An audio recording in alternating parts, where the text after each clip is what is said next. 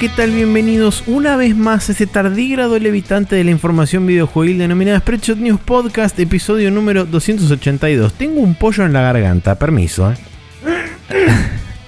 Ahí está, ahora ¿Ese sí. es el título? Eh, puede ser 282, tranquilamente. Tengo un pollo en la garganta. Sí. Permiso. Feliz cumple Maxi Edition. Exactamente, ahí está, perfecto, Perfecto. todo eso. Mi nombre es Maximiliano Carrión. para resolver. Eh, y estoy acompañado ni más ni menos que por el señor Nicolás Viegas Palermo, como todas las semanas. Hola Nico, ¿qué tal? ¿Cómo estás? ¿Cómo te trata el universo? Ponele. Eh, ¿Cómo estás? ¿Cómo sentáis? Eh, bien, fiaca. em, para variar un poco. Mm, ayer fue una, un- un- una tarde de after barra ir a visitar gente que estaba de visita de otro país y eh, quedarse parado mucho tiempo. Viste, cuando te levantás es tipo, Dios, Sí, no, es el, una paja. el estar parado Y- en, en un lugar mucho tiempo y shifteando el peso de una pierna a la otra cada X tiempo es una mierda. Sí, eh, así que nada, fue medio eh, cansador y hoy me toca jugar al básquet, así que no la veo muy bien. Eh, con el calor que hace y todo siendo una mierda. Em, pero bueno, tranca, eh, sábado, mañana se descansará, se boludeará apropiadamente, hoy se grabará podcast y se jugará básquet y tal vez juegos de mesa con gentes. Eh, vos estás de cumpleaños. ¿Cómo te va la rotación ciclo solar concluyente? Eh, se concluye el ciclo y inicia de vuelta como todo ciclo. Y así es como... Considerando que el universo está siempre en movimiento, eh, ¿es realmente un ciclo si nunca pasás genuinamente dos veces por el mismo lugar? De hecho, pasamos dos veces por el mismo lugar. Pasa que este, corpóreamente no llegamos, porque es una vez cada 25.000 años que la Tierra vuelve a estar en el mismo sitio exactamente. Pero bueno. En realidad Eh. no, porque el universo se expande, eso es lo que me refiero. Ah, bueno, sí, en ese sentido sí es verdad. Claro, bueno, sí, realmente no estamos nunca en dos veces en el mismo lugar. O sea, es, es un ciclo desde cierto punto de vista, pero desde otro cierto punto de vista, no. Claro. Es una función em, que no sería, no sé, no sé cómo sería la función del universo, ¿no? De, de, de, de matemáticas, pero... Porque iba a decir sinoidal, pero eso sí es cíclico, así que Claro. tampoco. No, Eh, tampoco es lineal porque, bueno, en realidad podría ser exponencial en cierta forma Claro, porque podría como que ser una acelera. especie de, de curva ascendente con puntos de inflexión que sube y baja, pero mientras tiene una pendiente hacia arriba o hacia abajo. Bienvenidos al podcast de Hablando sobre el Universo. Hola, ¿qué tal? Sí. Eh, sí, no sé, conversaciones galácticas con Maxi y Nico. Eh, no, pero nada, es una reflexión, ¿no? Es como que Sí. no sería tanto. O sea, un ciclo solar es, no sé si es un. Si es un, un círculo que se cierra, digamos, como Claro, muchos lo tratan. sí, capaz que es una espiral ascendente, ponele. Ponele. Por Ahí ahí, es descendente y vamos todos a morir, pero no importa. Sí, también. Eh, y si mejor hablamos de jueguitos y de la gente y todo Claro, eso. sí, creo que va a ser mejor y más eficiente. Bien. Además de que vamos a aprovechar mejor el tiempo y no nos vamos a perder el tiempo a la gente que está escuchando. Pero bueno, para agradecerle a la gente, primero hay que leer la gente que hay que agradecer. Entonces vamos a arrancar por ahí, diciendo que hay que agradecerle a Neko Bacchiani, eh, Marcelosa, Sebastián Rocco, Martín Blasque, Jorge Peiret, Matías Paz y Pairo de Persona No Se Cae. Como casi que era cantado y era sabido, tanto Neko Bacani como Marcelosa salieron a Sí. justamente corregir nuestra ignorancia absoluta sobre el King of Fighters. Y eh, puntualmente Neko dice: Esto lo estoy escribiendo mientras escucho el capítulo porque si no después me olvido. Final Fight es de Capcom, así que no hay manera de que, sea- eh, de que haya sido uno de los personajes de esa saga. El nombre que buscabas era Hablando Fatal Fury. ¿Eh? Que estaba hablando de Terry, digo. Sí. Eh, el, nombre que estaba, el nombre que buscabas era Fatal Fury, del cual Terry es el reconocido protagonista barra héroe, cosa que después se muestra en los anime también. Los otros dos personajes eh, que nombras son el protagonista de King of Fighters, Kyoku Sanagi, y su antagonista principal, Iori Yagami, a menos que hayas estado hablando de Rugal, pero lo dudo. Ambos están unidos debido a que Iori es Bien. parte de un clan bajo la influencia de Orochi y el clan Kusanagi es quien siempre se enfrentó al bicho ese. Eh, que después va cambiando a medida que salen juegos nuevos. Así que bueno, esa es medio así como en a grandes rasgos la, la movida con eh, este chabón Terry y este, las personas estas, Kusanagi, Yagami y, y todo Sí. el resto de la joda. Sí, en realidad, o sea, yo sabía esto, eh, no me lo acordaba como decíamos, eh, pero igual eh, vuelvo a mi misma conclusión de que me parece que Terry es un diseño de personaje bastante más interesante que el average eh, protagonista de juego de pelea, en mi opinión. Tal vez por ser más bitemapesco su diseño, ¿no? Claro. Más de tipo cool guy, pero nada, me parece que- que- que es un personaje bastante copado. En la conversación con Neko y con Marce también me acordé que no lo había mencionado, que jugué con básicamente el papá de Kyo, que no me acuerdo el nombre y Neko me lo dijo y me, ya me lo olvidé de nuevo.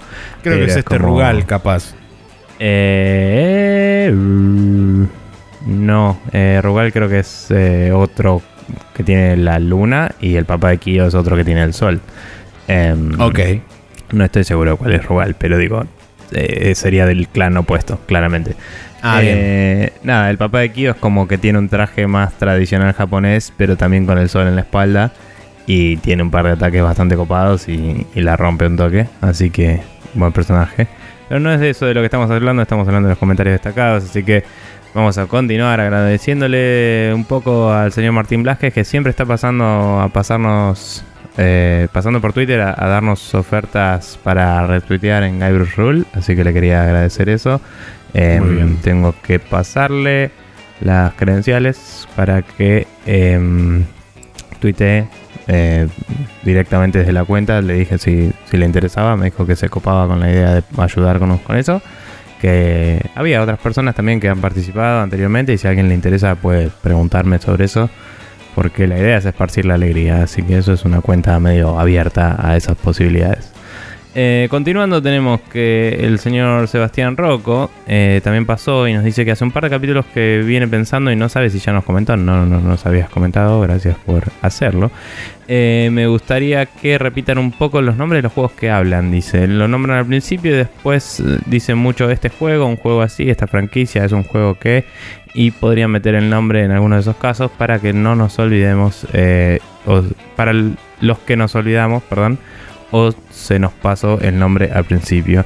Eh, algo que probablemente empecemos a hacer o retomemos a hacer porque lo hemos hecho capítulos atrás. Sí, en es, algún momento que eh, lo hicimos durante un tiempo. Sí.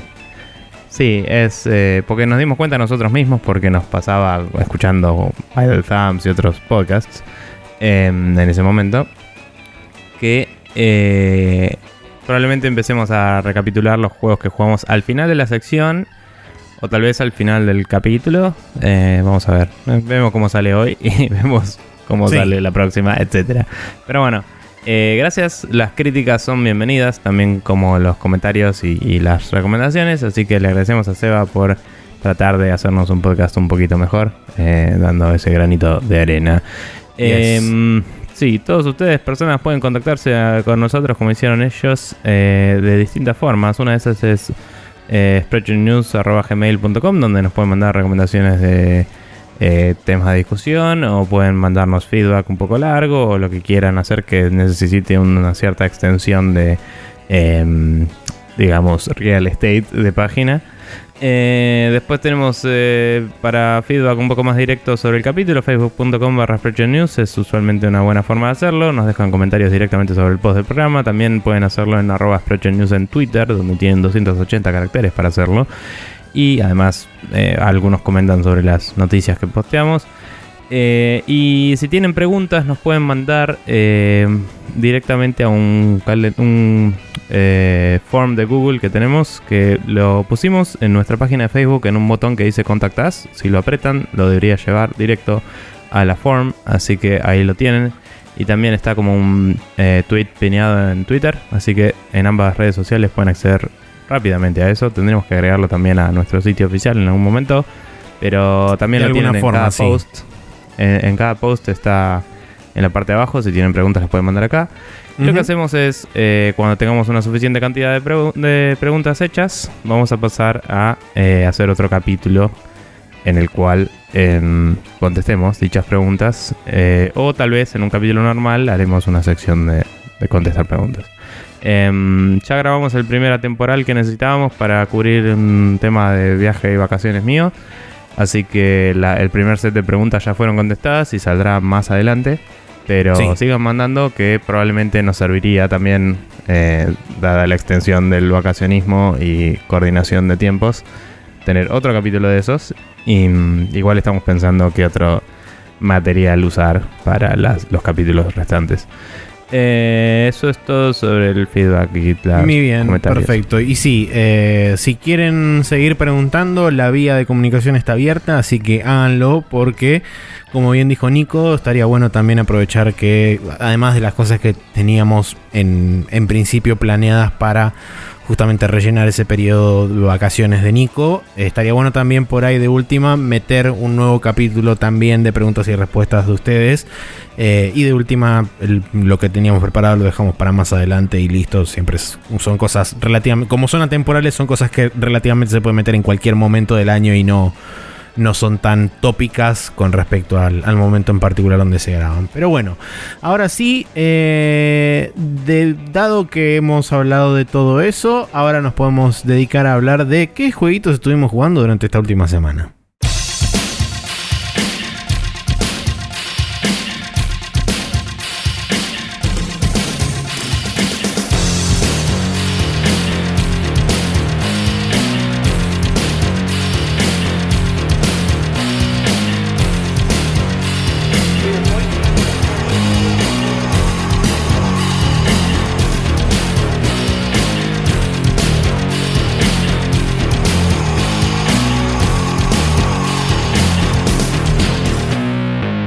Y aquí estamos en el uploading, donde vamos a charlar un rato de lo que estuvimos jugando durante esta última semana. Eh, es medio otra vez sopa de mi parte, pero vos tenés algo nuevo eh, y algo este, espectacular y algo que se ve muy bien.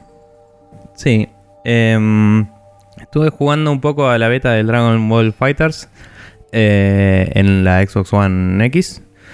La realidad es que lo hubiera jugado en PC, que es la plataforma donde lo tengo preordenado, básicamente, precomprado en Steam. Pero no hay Eh, beta Pero no PC. había beta en PC, así que dije, bueno, considerando que justo el fin de semana donde sale voy a estar en una quinta con unos amigos y no voy a poder disfrutar del juego, voy a manejarme ahora un poco y jugar eh, Claro. a la beta. Em, así que manija por medio, me conecté el día domingo, en el cual ha sido reportado que no andaba un carajo la beta. La realidad es que en Xbox andaba, eh, un carajo, literalmente. Em, andaba, pero había muchísimo tiempo de espera para hacer matchmaking. Y no sé realmente. O sea, no había una indicación de cuántos jugadores había en la zona. Entonces no sé si no era un tema de. En Xbox, en Argentina hay pocos. Porque algo bueno que tiene el juego es que tiene zona de Argentina. Entonces podés matchear con gente Copado. de acá. No sé si eso significa que es un servidor dedicado o que hay servidores en Brasil o en Chile, donde es más usual que haya servidores, que estén dedicados hacia nosotros, digamos. Ambos casos son igual de buenos, me parece. O sea, bueno, Se uno me sería ocurre- mejor, pero digo... Se me eh, ocurre que salvo que sea un lobby en, en particular, eh, las conexiones me parece que en líneas generales van a ser peer-to-peer. Salvo que vos armes un lobby, me Sí, parece que van a ser más peer-to-peer que otra cosa. Entonces por sí, ahí... sí. Eh, sin embargo, mm, me parece que está copado que los servidores eh, de matchmaking y todo estén más localizados por una cuestión Sí, de también... eh, o sea, ni siquiera tenés que efectuar muchos filtros de búsqueda a nivel conexión y eso si justamente lo tenés segmentado, tipo yo entré acá, vos entraste acá, listo. O sea, estamos en esta zona. Sí, tal cual. Eh, se puede entrar a otras zonas igual, por lo menos en la beta. No sé cómo va a ser el juego final. Eh, creo que no estaba bloqueado por región el juego final, así que supongo que vas a poder. Pero bueno, digo, ya es un, un filtro extra. Es tipo, bueno, al menos se gastaron en entrar a este país, así que asumo que van a tener un buen ping contra el país, digamos. Claro, Y sí, sería lo me va- lógico. me va a filtrar gente de cualquier otro lado que eh, por ahí de base ya está todo el tiempo warpeando de un lado a otro con el ping. Pero bueno, em, pude jugar un par de partidas online nada más. Eh, la verdad es que el matchmaking, a pesar de tomar muchísimo tiempo, te deja hacerlo mientras estás pelotudeando en el lobby y metiéndote en el tutorial, inclusive. O sea, vos podías estar peleando en el tutorial y de golpe te saltaba una alerta de tipo, che, tenés un oponente esperándote, apretás un botón y entras de una. Es en líneas generales como a partir de hace un tiempo a esta parte se están manejando los fighting, eh, los fighting games que tipo vos puedes estar haciendo un arcade, puedes estar en training o puedes estar en, varios lugares. Here comes the new challenger. Exactamente, te aparece una notificación, vos la aceptás y automáticamente te dispara la selección de personaje para entrar en, el, en la pelea online. Sí, obviamente los menús no son indicativos de nada porque es una beta, pero eh, sí podías ir a las settings y decirle que automáticamente acepte cualquier challenge si querías. Ok. Entonces, en el momento que te machea, ya te carga la pelea. Eh, claro. Y por lo menos en la One X carga bastante las chapas el juego. O sea, el loading de una pelea es bastante inmediato. Tal vez porque venía acostumbrado al, al Tekken, que era tipo infinito tiempo de loading porque todas las texturas. Claro. Eh, y el Injustice estaba un poco en el medio, digamos. Este es el más rápido de los tres, y tengo que decirlo, de los tres juegos basados en Unreal que jugué este año, por así decirlo. Em, y creo que es un poquito más rápido que el Mortal Kombat X también, que no lo jugué en el último año. Pero bueno, em, nada, cuestión que eh, la, todo lo que es la pelea, yo no jugué al Guilty Gear X-Rada, pero...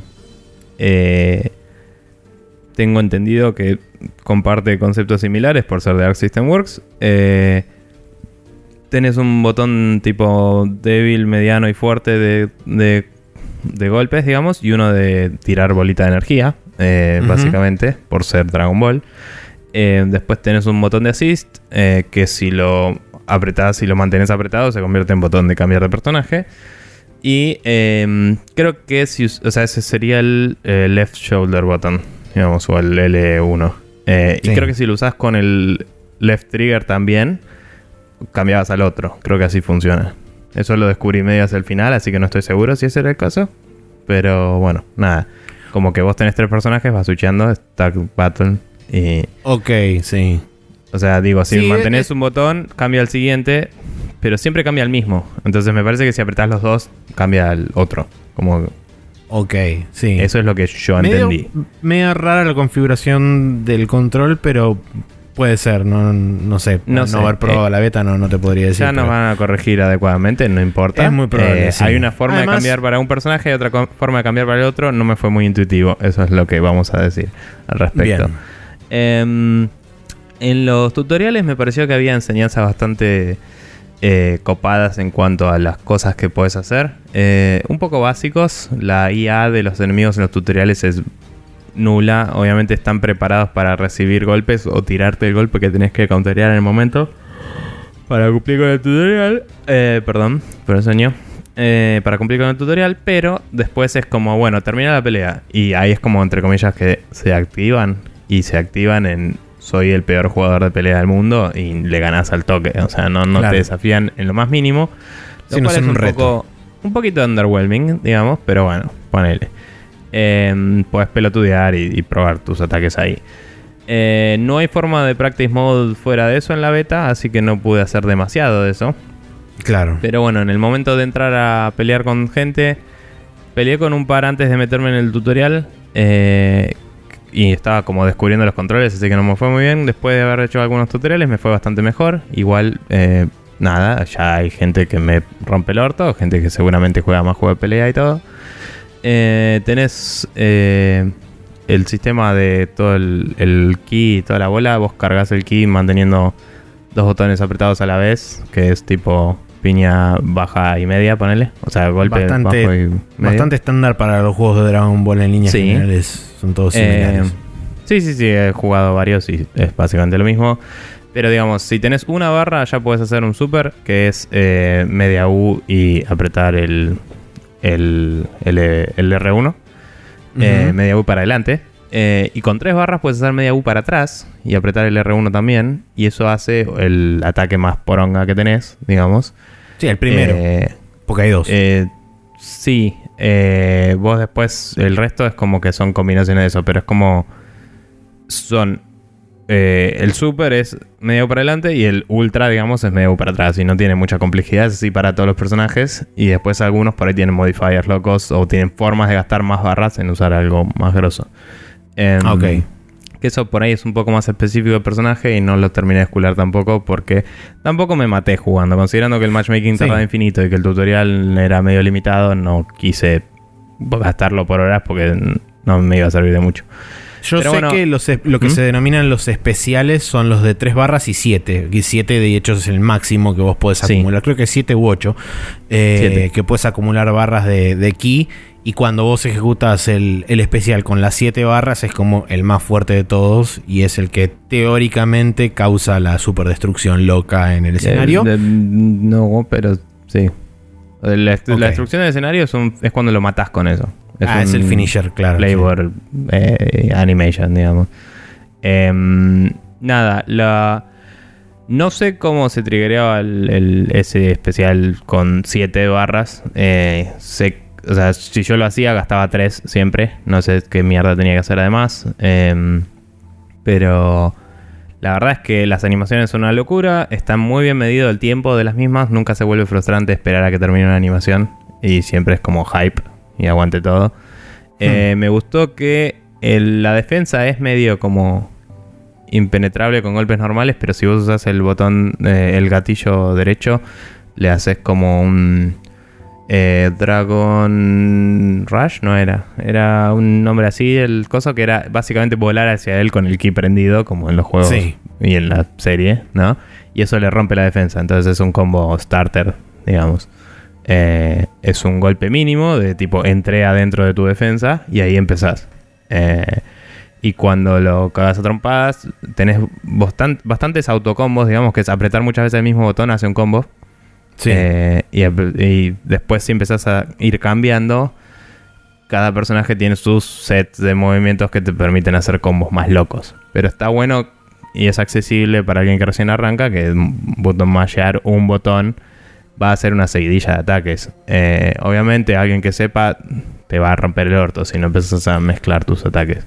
sí. Pero bueno, Eh, eh, nada, una, sí. una cosa, de, de hecho una de las cosas que, que decían, o mejor dicho que dicen, es que el, el hecho de, para las personas que simplemente tapean un botón, no es, eh, no solamente que no es la combinación óptima de golpes, sino que además hace menos daño ese tipo de, Sí. ese tipo de mashing. Que eh, no, por, no por un tema de que tenga daño reducido, sino por un tema de que en la misma ventana de tiempo entran combos más efectivos que hacen más cantidad de daño que eso. Simplemente Ajá. por eso es. Sí, sí. Em, y nada, y la verdad es que para hacer otro tipo de combos tenés que tener más control sobre la espacialidad del asunto y eso, porque algunos Y por sí. ahí no, le hacen un knockback al enemigo y tenés que por ahí usar un ataque que tenga más alcance para seguir pegándole porque lo corriste un poco para atrás y cosas así. Em, cuestión que. Nada, es muy dinámico, muy rápido. eh, es pelotudamente hermoso. Em, Se ve increíble. sí, la beta dejaba jugar con algunos personajes del roster, no con todos. Pero si jugabas los tutoriales, estaban los otros si querías verlos y cagarlos a trompadas, básicamente. Porque no van a hacer muchas cosas locas porque la IAS es una mierda. Em, pero para sacar screenshots lindos está bueno. Em, y nada, está. Que, eso fue como, ah, mira, tipo, claro, en la Xbox One X puedo sacar screenshots 4K de este juego. y tengo un par de wallpapers nuevos, chicos. Em, pero nada, la verdad es que eh, la pasé bien, a pesar de todas las limitaciones que tuve. Inclusive después de que había, entre comillas, salido para el orto en la beta del domingo para PlayStation más que nada. Y dijeron, vamos a agregar otro día a 24 horas. Eh, agregaron en la... ¡Ah! Dios. agregaron en la... En la Xbox One X eh, este día de beta, pero offline. o sea que... ¿What? Eh, sí, o sea, porque no sé, supongo que porque mm, vamos a hablar sin saber. Supongo que habiendo andado bien el domingo, eh, si lo abrís en PlayStation y la gente se va a quejar de que no lo abriste, lo abrís en Xbox sin pagarle a Microsoft otro día de server. No sé. bueno, sí. Ponele. Pero bueno, vos te conectás básicamente en ese, en ese día y te dice, el server está en mantenimiento, ¿querés jugar offline? Y le decís sí. y jugás contra las inteligencias de mierda de Ah, o sea, una cagada, tutorial claro, sí. con un set de personajes random. O sea, en la beta vos tenés para elegir sets de tres personajes, no podías elegir el personaje que quisieras. Eh, Entonces ibas cambiando, yo probé algunas combinaciones y nada más. Cuando fue el otro día este, dije, a ver qué mierda quiere decir que solo offline. Me dio más curiosidad eso que jugar de nuevo a la beta. Claro, sí, sí. Y jugué varias peleas solo porque me iba tirando random esos grupos de personajes y dije, bueno, hay personajes que no probé, vamos a ver qué onda. Y obviamente que siendo un enemigo imbécil no puedes probar mucho. Pero ahí, habiendo, o sea, con este modo probé un poco más eh, eh, personajes que no había probado. Entonces estuve eh, una partida con, con Majin Buu y una partida con eh, 17, que la verdad que está buenísimo como pelea 17. Eh, 18. como- eh, perdón, 18. Es muy rápida. Em, y tiene poco alcance, pero es como que está buena para hacer combos y, y esas cosas. Eh, Krillin todavía no lo entiendo mucho. Es como muy raro en comparación a los demás. Tiene mucho rango y, y ataques de lejos. Eh, y nada, pero bueno, Krillin, ponele, tiene una particularidad al menos, que es cuando haces el Destructo Disc, eh, el, el ataque de él, el super, puedes apretar muchas veces el botón después de hacer la Lo U tira varias veces. y lo tira varias veces y cada uno es una barra que vas gastando. Entonces puedes tirar siete eh, seguidos. Em, pero bueno, nada, y probé de hacer los finishers estos para sacar screenshots locos. y, y la verdad que está buenísimo. Eh, no pude disparar ninguna de las, de las escenas especiales, pero en, el, en la beta podías disparar un par, me parece. Que eran tipo la de si jugabas contra Freezer en Namek. eh, Claro, y con con, Goku. Goku. Eh, le- no sé si estaba la de inicio, porque no sé si pusieron todas. Pero que la, de inicio se mata activa si vos en tu grupo en tu grupo tenés a Goku y a Krillin. Ok. Em, pero la, la del rematado se podía hacer. Em, Sí. Y después había alguna más que se podía hacer. Que ahora no me acuerdo. Y. mm, La de Sí, Cell, no capaz. la de Cell con Gohan. Ah, es así.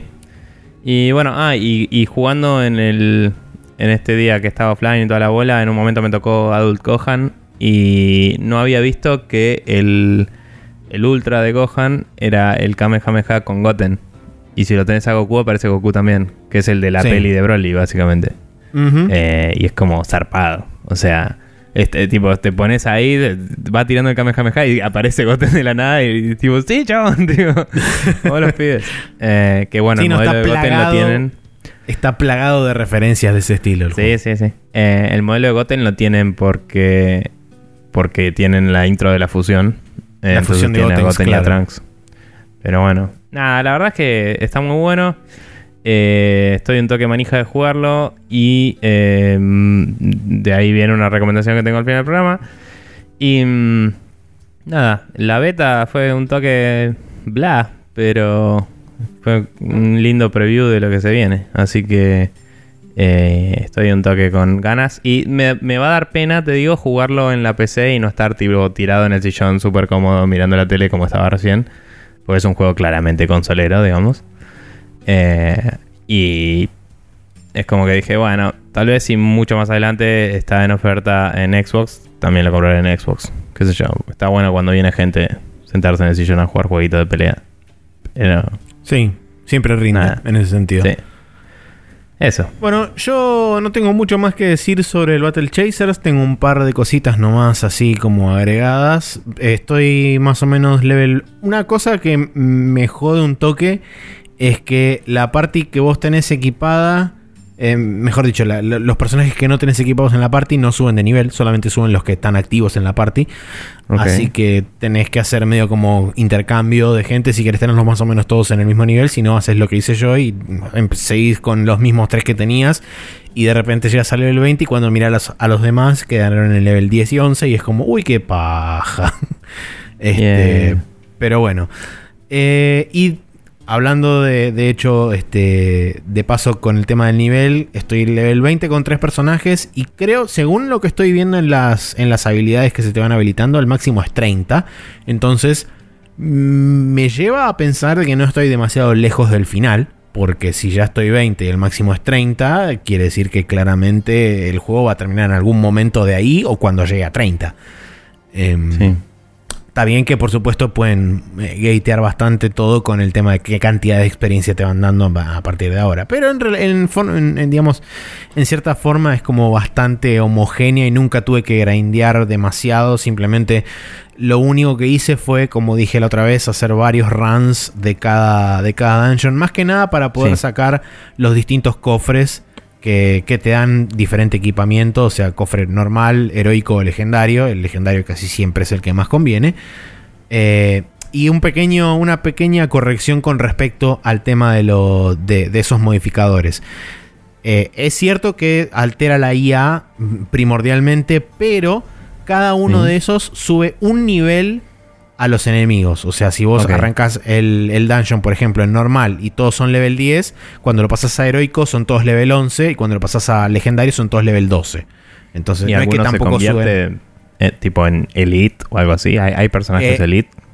No, pero digamos que eh, tenés como un rango de niveles. No es que son todos 11 dentro del dungeon, sino que por ahí arranca el dungeon en 10 y termina con eh, bichos nivel 12. Entonces todos se Claro. corren por ahí un nivel hacia arriba. Eh, y después, no es que tenés bichos elite, pero sí por ahí tenés eh, bichos que son más fuertes, pero que no tienen ninguna indicación de, de ser, digamos, elite o ser especiales ni nada de eso, sino que simplemente son más fuertes. O sea, son una clase más fuerte de, de al- de alguna raza. Por ejemplo, Sí, los es hombres lobo. variante.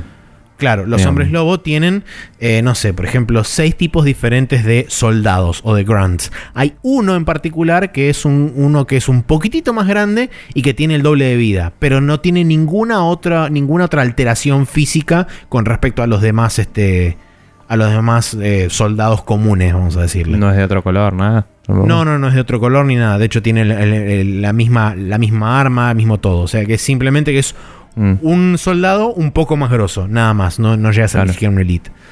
Eh, una de las cosas que me pareció muy interesante y que no había comentado la otra vez, porque mm, eh, no, no había venido al caso cuando comenté sobre los, sobre los cómics, es que todas las habilidades de cada uno de los personajes, excepto de uno que en particular está agregado exclusivamente ahora en el juego, o sea, es exclusivo del juego y no había aparecido anteriormente en la, en la historieta, todas las habilidades de todos los demás personajes son todos cuadros de la historieta de Battle Chasers. Y eso me pareció Genial. extremadamente genial.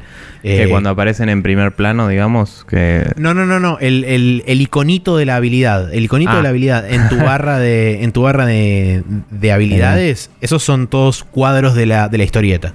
Qué bueno. Eh, está muy, muy, muy copado eso. No, no me, no me había caído hasta que leí la historieta, obviamente, porque no, no la había visto.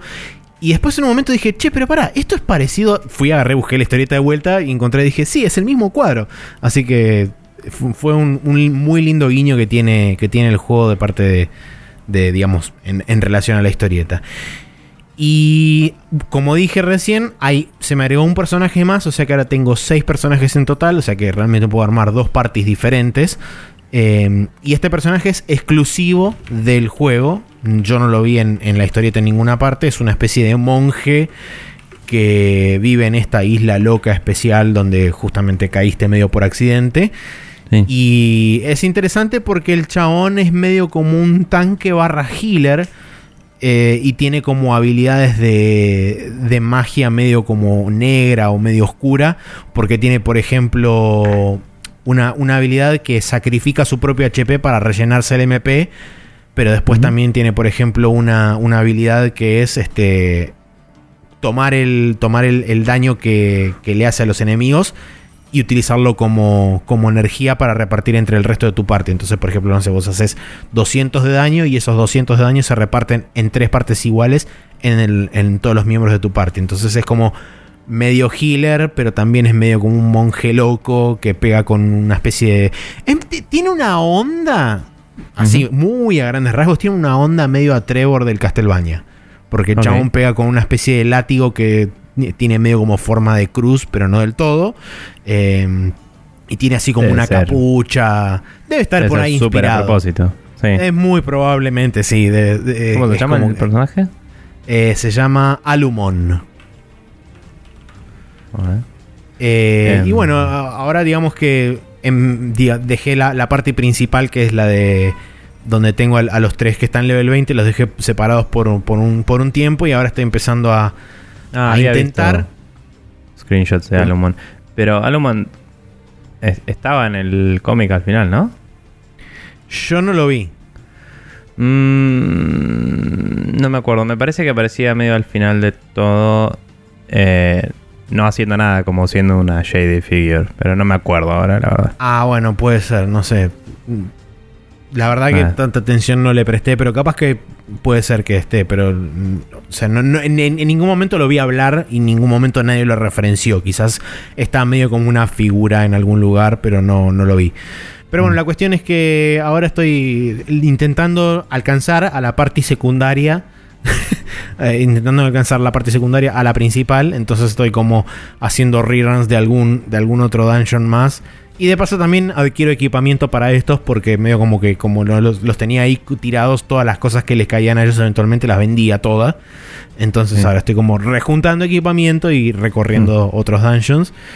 Y... Ah, una, una última cosa que no mencioné es que, de como es clásico en todos los juegos de, de, de RPG que tienen así por turnos, vos tenés una, una especial que tiene tres niveles, que a- medida que vos vas avanzando en la historia te van habilitando los, los, los subsiguientes niveles.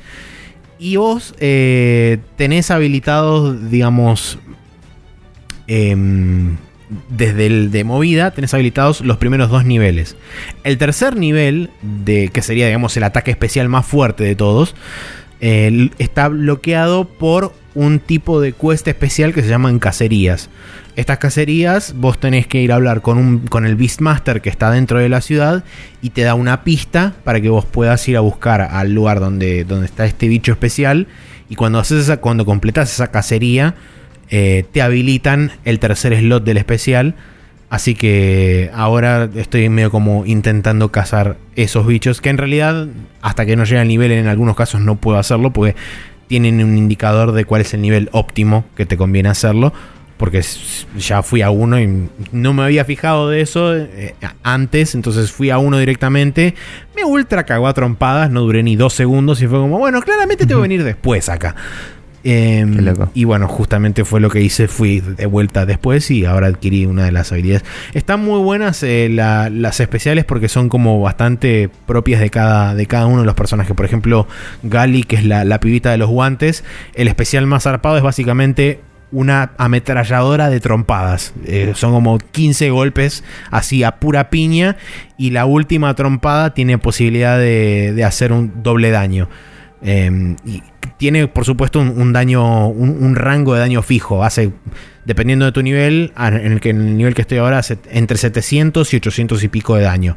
Ese, esa variación la da el último golpe, que puede ser, de, de- digamos, tiene un rango mínimo y un máximo. Después, Claro. por ejemplo, el de, el de Red Mónica es una bomba que inflige básicamente todos los estatus posibles del juego. A, todos los, a todos los enemigos. Durante, creo que son tres turnos. Entonces vos tenés eh, Poison, eh, Bleed, Ignite, que es básicamente quemarse. Freeze, que les reduce la, la velocidad, digamos, en, en la, como en la la- pila, digamos. Es como la Flaming, Raging, Poisoning, Sword of Doom.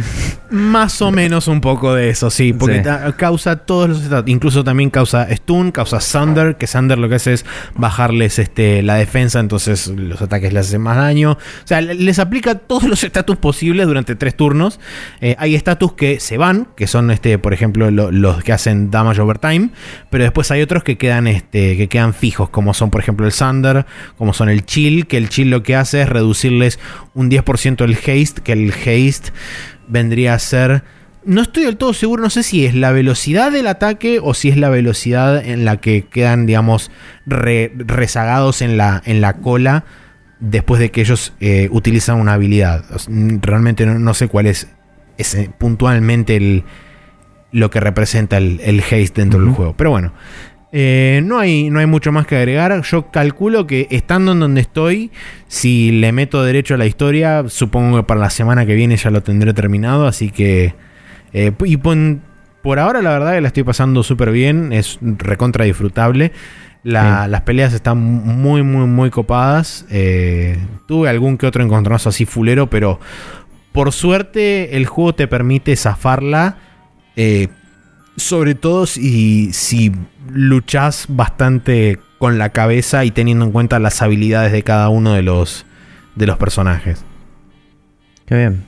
Eh, estaba chusmeando a Alumon antes en, en internet y un Sí. chabón le pregunta si era Alucard más Simon. Eh, porque Alucard tiene el escudo y Simon tiene el látigo. Eh, bueno, Claramente, no sí, ves el preview, chabón- pero si abrís el tweet está la otra foto de Simon. Sí. De no sé cuál juego Castlevania en particular. Creo que era el, el de PSP. 3D de... eh, ¿Cómo es? De... mm, Bloodlines 3D era, no, no me acuerdo, el que era una remake en 3D de 1 o 2D. Que estaba Simon así medio... Sí, sí, tiene, tiene esa pinta. Pero Claro. sí, es, claramente hay. Como mínimo hay una inspiración. eh, sí, porque eso sí. obvio, sí. Eh, inclusive la, la- látigo en forma de cruz se parece bastante al de eh, los Castlevania 3D estos que no me salen ahora. Eh, Sí. Sí, los últimos. Em, pero bueno, nada.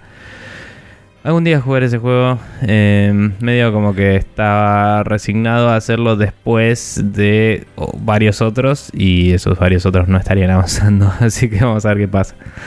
Pero, bueno, hoy, eh, antes de pasar a, a la siguiente sección, hablamos del Battle Chasers Night War, que está Sí. disponible para PC, Play 4, Xbox One, eh, Mac y próximamente en Switch, aunque ese próximamente está súper, este, entre comillas, gigantes. Sí. Y hablamos de la beta del Dragon Ball Fighter Z, que vos, Que Nico, sale particularmente este la jugaste en. Sí, sale este viernes. Y que vos, particularmente, la jugaste en Xbox One X, pero también está disponible en PlayStation 4 y en PC. Sí. El juego Así va a estar disponible. Sí. Así Esos que son bien. jugamos. Sí, y ahora seguimos. vamos a pasar a las noticias de esta semana en el Rapid Fire.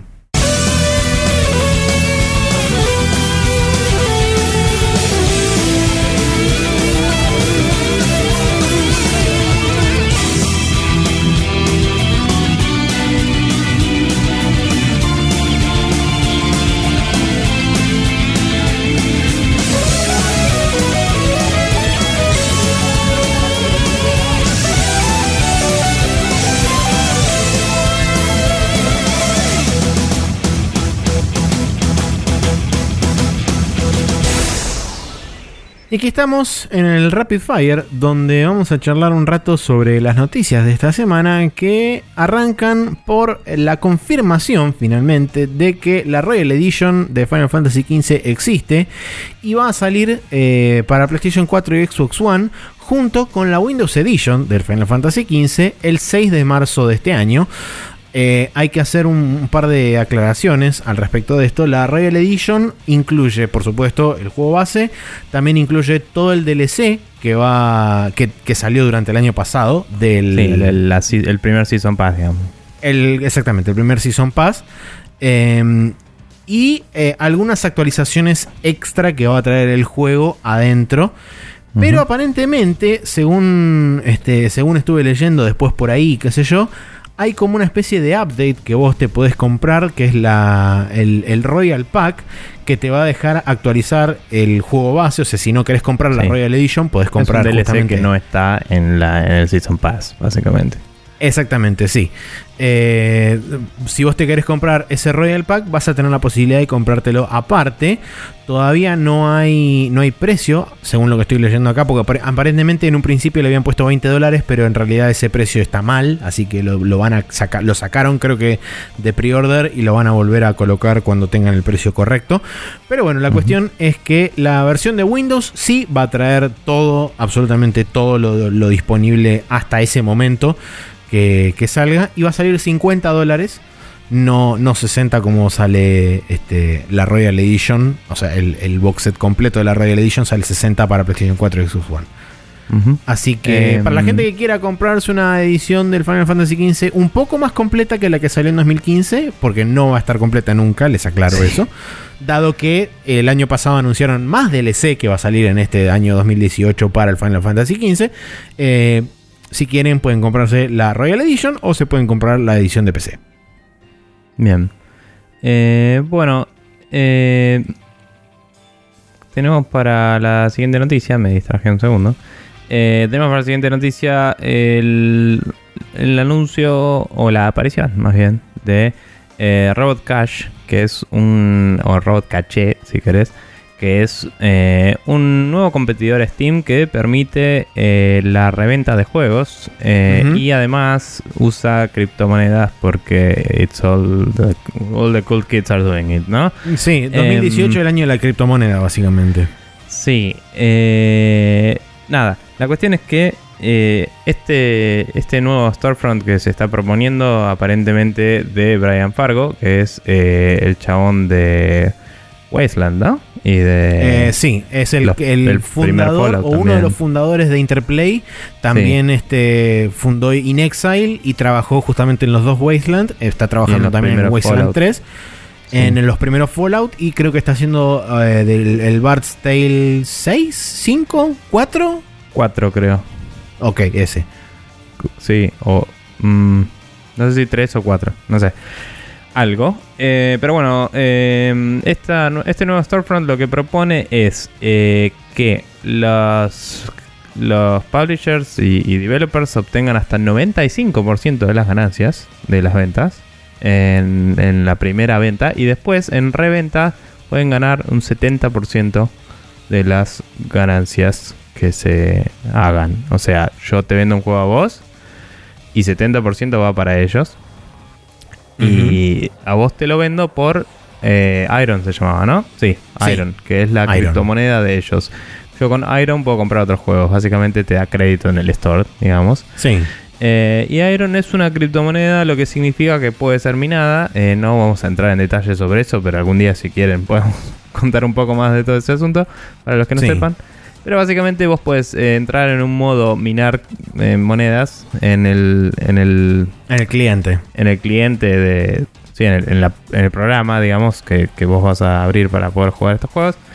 Eh, puedes setearlo en modo minar monedas y eso te daría, entre comillas, platita gratis para comprar juegos eh, usados. Me parece que los juegos nuevos los tenés que comprar con plata. No sé cómo funciona exactamente. Pero por, por Iron vos puedes comprar juegos a otros usuarios que no los quieran más.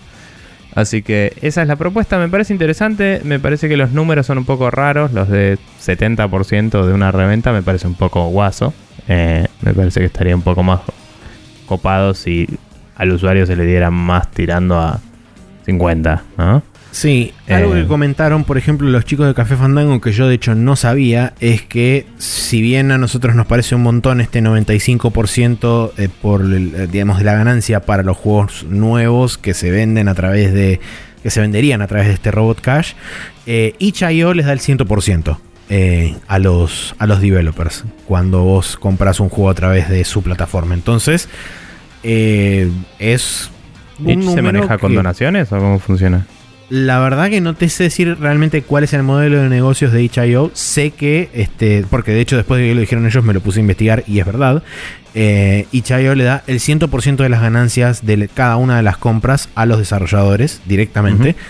Em, entonces hay que ver dónde cae este, esta plataforma. Sobre todo teniendo en cuenta que ya de movida desde el anuncio, porque eh, cabe aclarar que todavía no está disponible Robot Cash para poder bajarlo y empezar a, a comprar juegos, sino que esto es simplemente un anuncio y que en algún momento de 2018 va a estar disponible. Eh, Ujú. Habrá que ver en qué momento de 2018 ocurre eso. Pero bueno, la cuestión es que eh, es interesante que se planteen directamente como, una, como un competidor directo de Steam.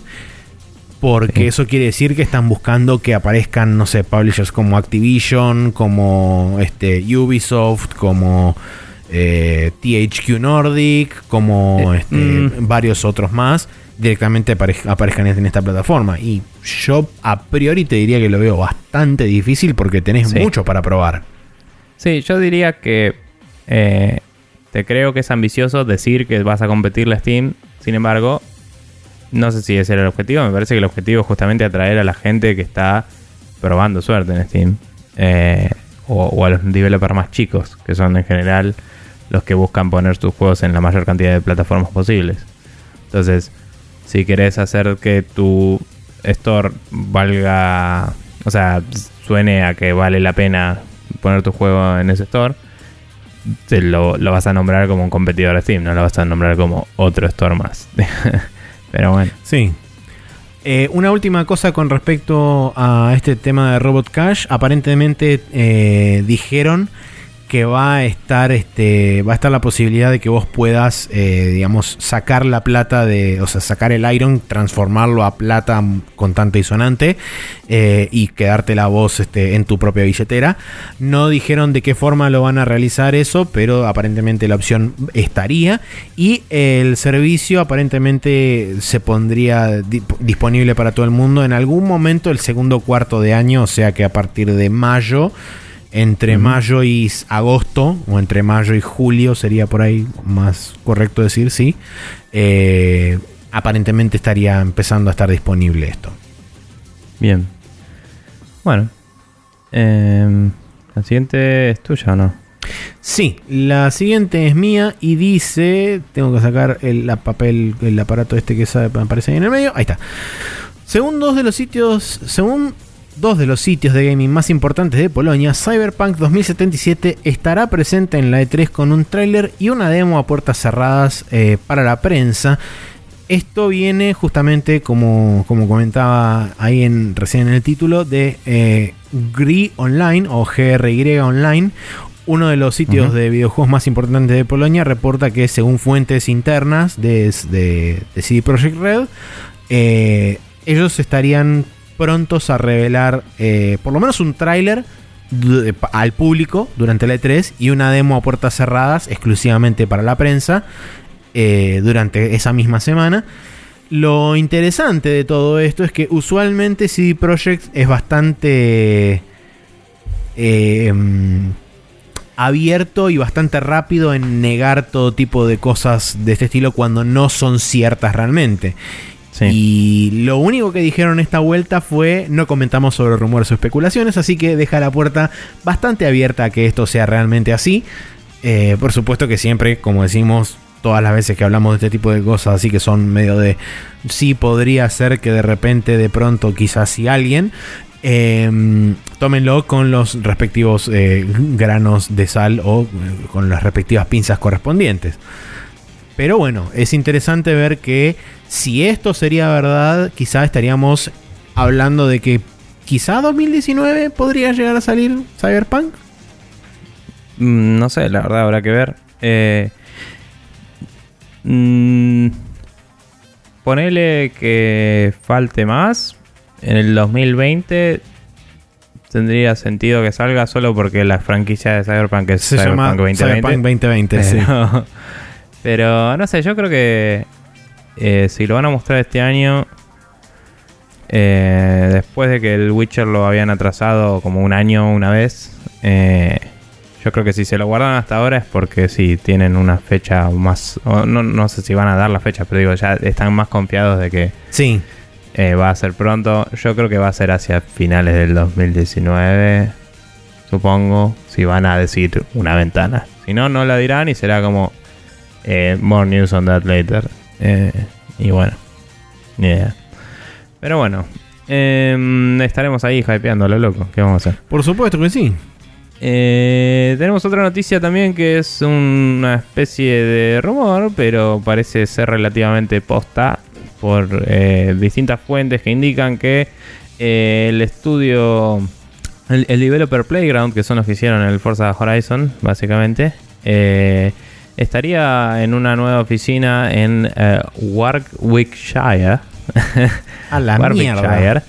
Eh, estarían eh, empezando a contratar un equipo de alrededor de 200 developers de a poco, ¿no? Están como en búsqueda de llenar ese número para realizar una especie de reboot de la franquicia de Fable. Esto se condiciría bastante con la idea de Microsoft de empezar a traer y o eh, crear, eh, o sea, atraer developers para sacar franquicias propias y o crear sus nuevas, eh, sus nuevas entregas de franquicias que ya tienen para tener un empuje de first party importante. El tema es que, nada, si estamos hablando de una fuerza de trabajo de más o menos 200 personas, estamos hablando de un juego de bastante eh, extensión y probablemente no sería algo que saldría en el siguiente mínimo año y medio, digamos. Yo creo que si fuera simploide se puede hacer algo en dos años. Hay que ver, hay que ver a qué apuntan, hay que ver si apuntan a rehacer el 1 de cero, que según escuchaba en el Giant Bizcast, eh, tienen los derechos y todo, pero no tienen los assets, así que tendrían que hacerlo de cero, si quieren rehacer el 1. Si quieren rehacer el 1 tal cual, creo que es una tarea que se puede hacer con motores actuales en un par de años. Em, pero si quieren hacer un nuevo juego, probablemente estemos hablando de un desarrollo un poco más extenso. Así que hay que ver si, si ya tiene algunos engranajes girando desde antes o, qué onda. Eh, pero bueno, nada, Fable creo que es una franquicia que eh, le vendría bien una reaparición eh, hoy en día. Creo que es un, un, nombre que por algunos es relativamente añorado, digamos, y que le puede dar un poco de brand recognition que no tiene mucho Microsoft. Entonces es como, ah, mira, cierto, este juego que mínimo escuché de él hace mucho tiempo. Sí. Eh, y, eh, no sería Building the List, pero sería un poco un poco de nostalgia. Sería un poco Podría mover unas unidades. Sí. Eh, pero bueno, nada, eso es lo que se sabe hasta ahora, no, no mucho más. había reportes de varios em, developers de Lionhead, que eran los que habían hecho el juego antes, el estudio que era de Molyneux. Eh, que básicamente decían yo soy fan de Fable y me copa la idea de que salga uno nuevo, pero qué lástima que no nos dejaron hacer Fable 4 y nos cerraron zarpado y nos echaron a todos. Así que sí, no hicieron, les dejaron, va, no les dejaron, les hicieron hacer esa mierda de Fable Legends que terminó ni siquiera saliendo. Lo cancelaron en beta. Se la cancelaron y listo. Pero bueno. Eh, bien, siguiendo con más este. No, son necesariamente especulandia todas estas cosas, pero están así como bordeando la línea. Porque, eh, continuando con la misma tónica, Laura Dale, eh, conocida este, filtradora de determinadas y varias cosas, con un bastante alto nivel de acierto, reporta que aparentemente los ports de PC, Play 4, o mejor dicho, las versiones de PC, Play 4 y Xbox One de el Dark Souls Remastered están a cargo del estudio polaco eh, QLOC.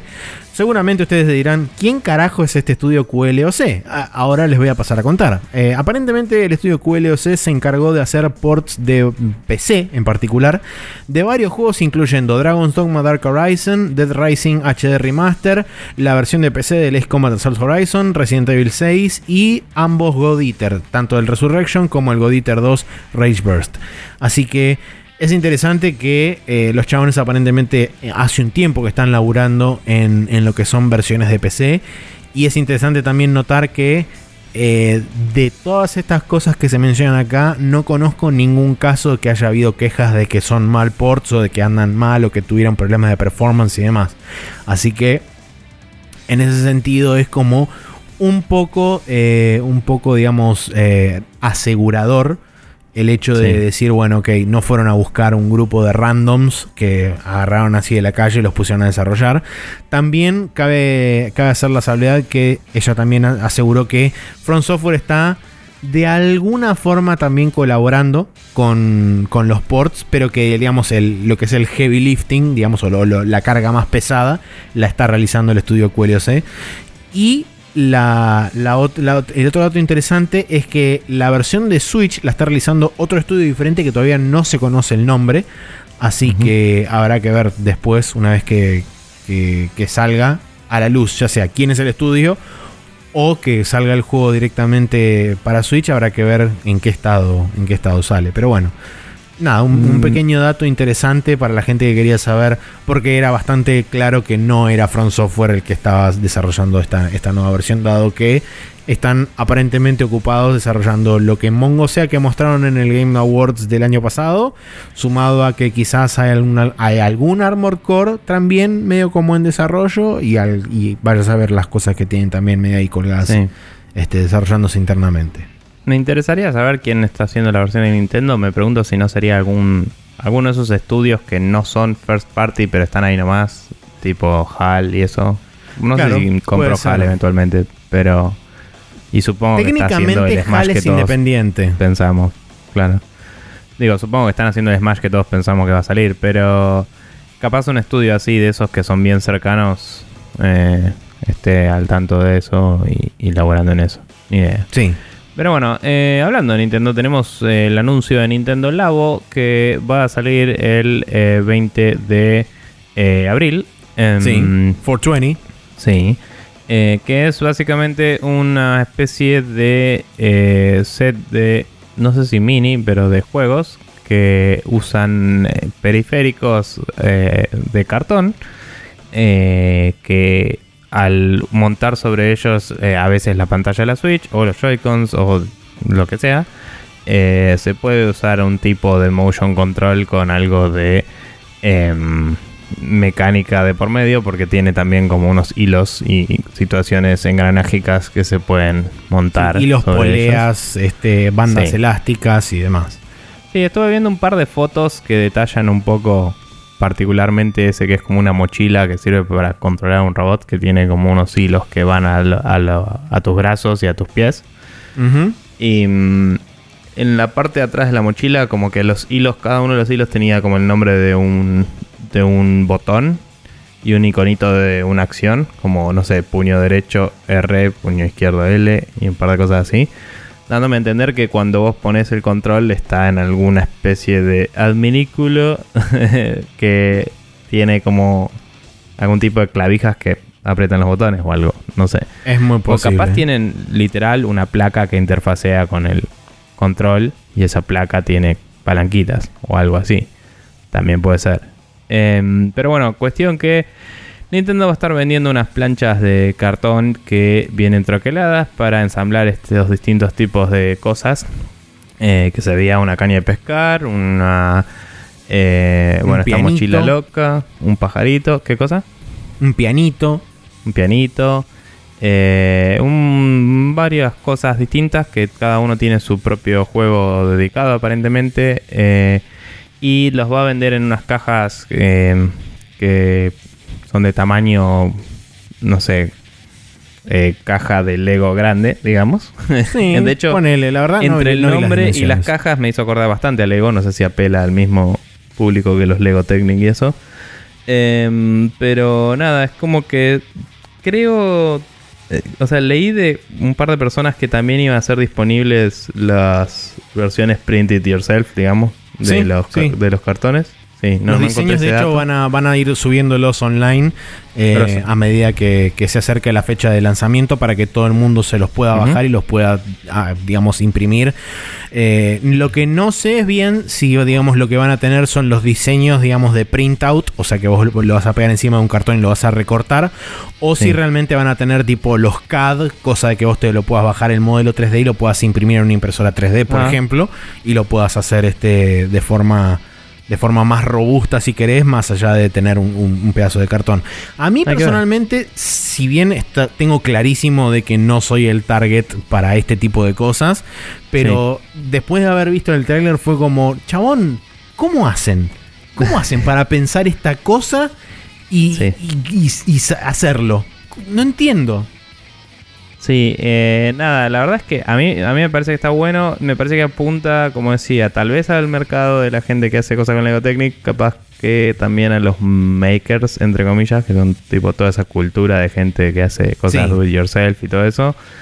Me parece que eh, es complicado eso porque estaban decían esto es algo para los chicos y decís "Mm, no conozco a ningún chico que no haría mierda de eso en 5 segundos Eh, pero la verdad es que como algo que digamos que pudiera armar a alguien con su hijo o que sea así como una bonding experience digamos Estaba pensando en exactamente el mismo eh, término. o eh, quizás para alguien que tiene niños asiáticos que se portan bien, creo que puede estar bueno. Igual dicho eso, en Japón no tiene lugar para nada, así que no sé si ahí es el mejor público, pero, pero nada, es como que a mí me parece que es una premisa interesante y diferente. Y que... Sí, totalmente. Eh, em, nada, me interesa ver cuáles van a ser los juegos que van a tener y si de alguna forma, eh, considerando que esto parece interfacear con el control, si se van a poder jugar con el control solo y eh, ver a dónde va esto básicamente. Una de las Eso. cosas también que, que dijeron al, al poco tiempo después de revelado este, el Nintendo Labo, dijeron que por el momento no, pero que están abiertos a la posibilidad de integrar eh, tanto nuevos, nuevos, este, nuevos diseños como nuevas este, experiencias, como también experiencias de otras, de otras empresas. Por ejemplo, no sé, por ahí viene Ubisoft y dice, sí, mira, yo quiero hacer algo similar, qué sé yo. Eh, podrían llegar a charlarlo y podrían llegar a, integrar cosas, por ejemplo, del universo de Ubisoft acá también. Entonces es como... Es interesante porque puede llegar también a, armar una nueva plataforma para Nintendo de transformarse esto en, en lo que supongo que pretenden, que es que se venda mucho y sea exitoso. Eh, sí, y pero... también es como que pensaba en eso y decía, no sé si todo será integración con Labo a nivel, bueno, hago un partnership y te saco un minijuego con vos que se baja como update del cliente, ponele. Eh, no sé si es eso únicamente o si es más bien eh, publicamos las APIs, digamos, la, la, forma de interactuar con esta, con los controles que te permite usar, no sé, hardware externo, si querés, que puede ser cualquier cosa, eh, básicamente. Sí. Em, no sé, hay, que ver cómo se maneja eso. Eh, habían anunciado un precio de 70 dólares que no sé exactamente qué incluiría, si es uno de los dos eh, de las dos cajas que mostraban o si es el juego con uno de regalo. Sí. por ahora hay dos kits. Tenés el Toy-Con 1, que es lo que se conoce como el Variety Kit, que viene a 70 dólares y trae justamente el pianito, la caña de pescar, la casa, eh, y creo que son tres o cuatro modelos, todo eso incluido junto con el software. Eh, ese es el de 69.99 y después tenés el Toy-Con 2, que es el Robot Kit, que viene exclusivamente el robot y sale 79.99. Bien, eh, nada, y eso, como decíamos, se van a poder bajar los planos y hacerlo aparte. Seguramente sea bastante quilombo, porque incluye bastantes hilos y cosas que hay que ver de qué materiales conviene hacer si no los tenés proveídos directamente. Cable de acero. sí. Pero me parece que está bastante buena la movida y que si Nintendo estima bien sus ventas y no produce en desmedida, que igual es barato de producir, ¿no? Pero digo, si no se van a la mierda, eh, creo que puede ser un lindo caso de éxito de algo interesante que te vende la marca Nintendo como algo que hace cosas originales. Que creo que es lo más importante a nivel empresa para ellos, es tipo, che, mira, nosotros hacemos cosas locas. ¿Querés ser parte de esto o no? Eh, creo que ese es el... Eh, a ver, Nintendo hizo los amigos. Los amigos no sirven para nada y están ahí y se venden solos. Es como, bueno, ya está. Eh, pero son coleccionables. Eh, sí. Pero nada. ¿Qué sé yo? Eh, yo? Yo lo banco. No sé. Sí, yo también. A mí me encanta. De hecho, cuando vi el tráiler, de nuevo, estaba, estaba totalmente incrédulo mirando y diciendo... No, no puede ser, no puede ser que haya gente que le salga eso de adentro del cerebro. No, no entiendo. pero bueno, en fin. calendario para esta semana que arranca el día martes 23 de enero tenemos eh, el Iconoclast que sale finalmente para Windows, Mac, PlayStation 4 y PlayStation Vita. The Impatient para PlayStation VR, que es el segundo juego de este, Supermassive Games, los creadores del juego este de terror que se llamaba eh, Until Dawn. Ahí está. Okay. El Lost Fear, que es el segundo juego de Tokyo RPG Factory, los creadores de I Am Setsuna para Windows, Switch y PlayStation 4 y el Subnautica para Windows. El jueves 25 de enero sale el Celeste o Celeste para Windows, Switch y PlayStation 4. Y el viernes 26 es el día de la explosión Ricotil porque salen el Dragon Ball Fighter Z para Windows, PlayStation 4 y Xbox One. Y el Monster Hunter World para PlayStation 4 y Xbox One. Yes. Eh, que no sé si el Monster Hunter World no estaba teniendo otra beta ahora. Este eh, en, Japón creo que era exclusiva, una beta de Japón exclusiva que estaba este fin de semana, creo. O el fin de semana pasado, una cosa así. Eh, en una side note divertida, entre comillas, eh, es interesante, no sé si es divertida. puse, agregué el teclado en japonés en la compu para poder escribir algunas cosas que sería una paja de escribir de otra forma. Y. Mm, como que el store de Xbox, que ya tenía bastantes problemas de región, de cuando entraste dice a veces en inglés, oh, a veces en español, etcétera, de golpe te, estaría mostrando, digamos, eh, algunas descripciones de juegos en japonés y otras no, just for fun. Así que Nada, ¡Yay! interesante. A los jeroglíficos. Interesante y miedo de comprar algo y que me tire cualquier lenguaje. Eh, pero, pero bueno, nada, eso. Eh, Qué curioso. copado. Sí, es un desastre cómo manejan las zonas el store de, de, de Xbox.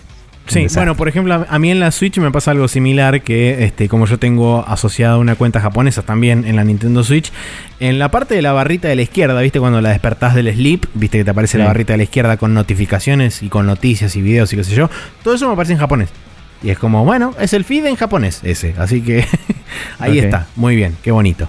Pero bueno, eh, ahora sí nos vamos a ir a la main quest, donde vamos a charlar un rato sobre un artículo de Gamasutra.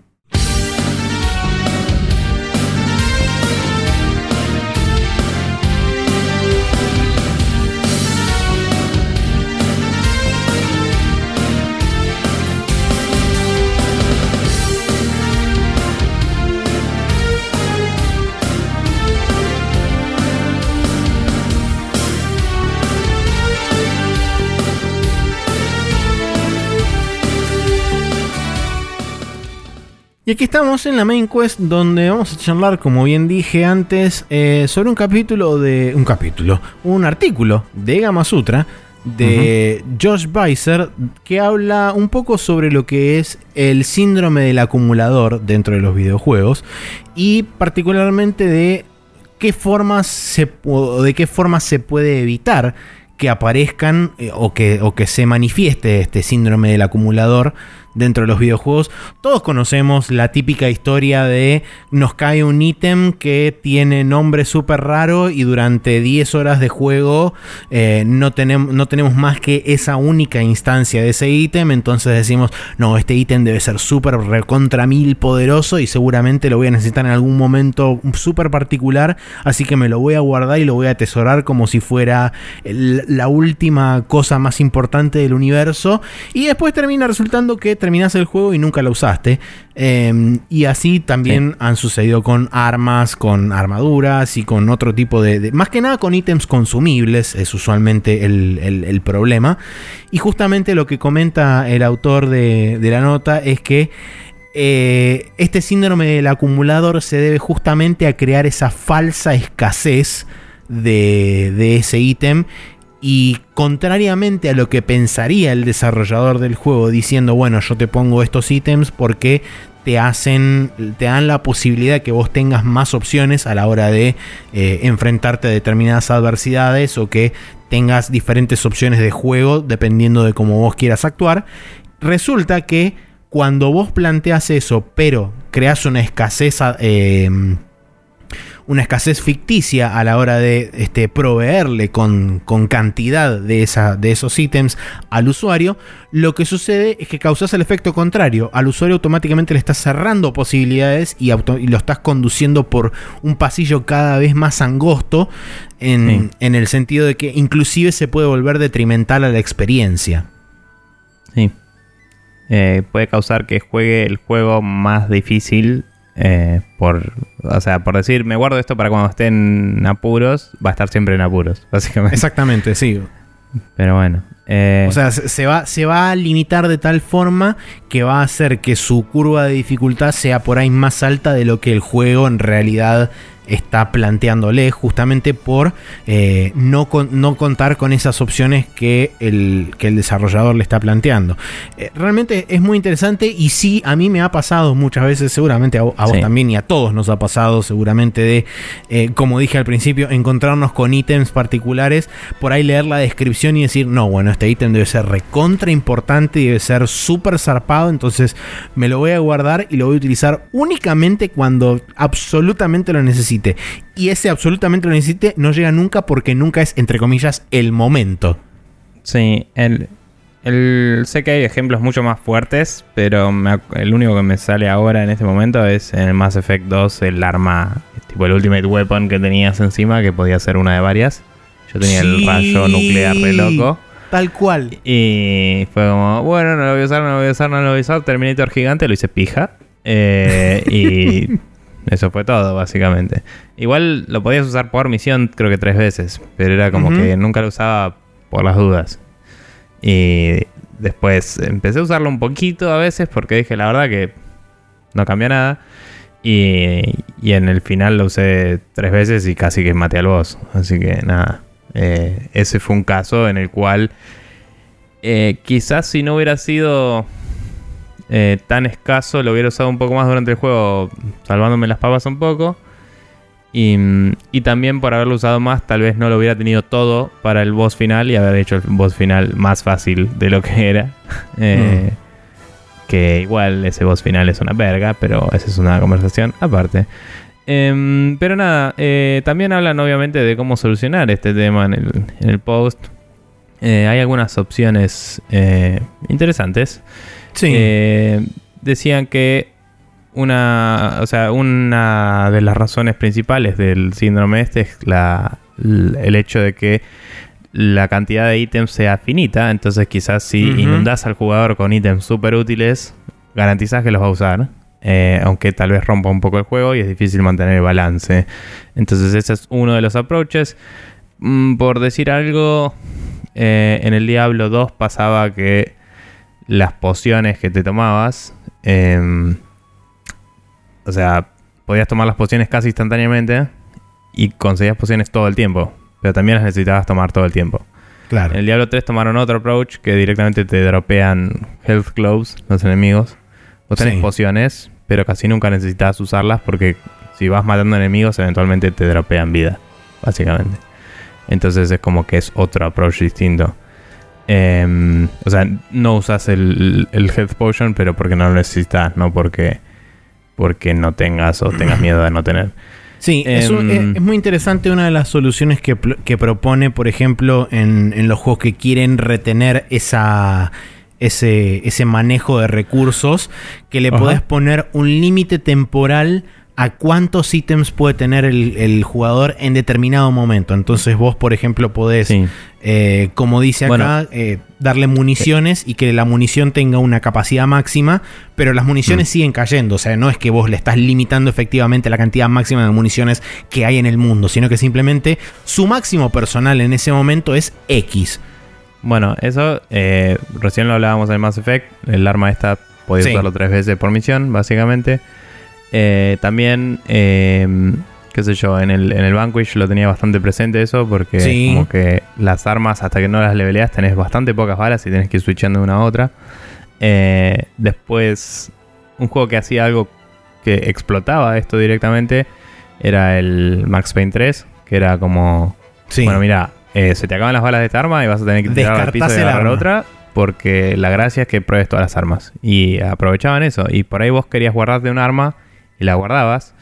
Y te ibas a dar cuenta eventualmente de que no era la idea del juego que te guardes el arma. Porque no ganabas nada con eso, básicamente. La del Vanquish es muy interesante porque el Vanquish tiene como dos stages al- con respecto a cada arma. Porque vos tenés la posibilidad de que cuando agarrabas un arma duplicada te rellenaba las municiones. Pero si esa arma tenía las municiones cargadas al máximo, ahí es cuando te daba el bonus de daño o te incrementaba la capacidad del arma. Entonces era Sí, te un, nivel. juego un- te, te, te subía nivel. Era un juego interesante de decir, bueno, ok, yo puedo estar switchando entre armas, pero también tengo que tener en cuenta que si dejo de utilizar un arma durante un rato, o sea, voy ciclando entre otro tipo de armas y mientras tanto voy agarrando voy agarrando duplicados de esa arma en particular, después voy a llegar a un lugar donde el payoff va a ser más importante porque voy a tener un arma con más nivel que va a hacer más daño y con más cantidad de balas. Entonces, Sí, y, y el usar las otras constantemente haría que se te acaben las balas más rápido. Y después al volver a la otra es como que te re- recompensa el volver a cambiar Exacto. de arma. Y estaba muy bueno eso. Este. Pero bueno, nada, la verdad es que eh, esto por ahí tiene más que ver con justamente con el siguiente approach que dice de mi- micro y macro, ¿no? sí. Eh, que también el chabón mencionaba los Estus Flasks del, del sí, me pareció súper interesante eso porque es tal cual. Sí, y no, no mencionó, que me parece que también es importante, que mm, vos además podés agarrar ítems que se consumen que te curan, aparte de estos flasks. Entonces es como un backup. Eso es a partir del 2 igual, no en el, en el, en el original, en el Dark Souls original no existían. Bueno, fuera de eso, eh, hoy, en los últimos Dark Souls, ponele, eh, tenías esa opción y eso te eh, implica que es más como un resguardo que otra cosa, ¿no? Sí. Que quizás es como decía lo, lo que pasa con el Diablo 3, que el- las pociones son como un las resort, ponele. Sí, tal cual. tenés, tenés otras formas de lograr la misma función. Además de que Em, me imagino que, al igual que en el caso de los Stu Flags, las pociones deben ser bastante más potentes en cuanto a cantidad de, de vida que te curan. Sí, sí, sí.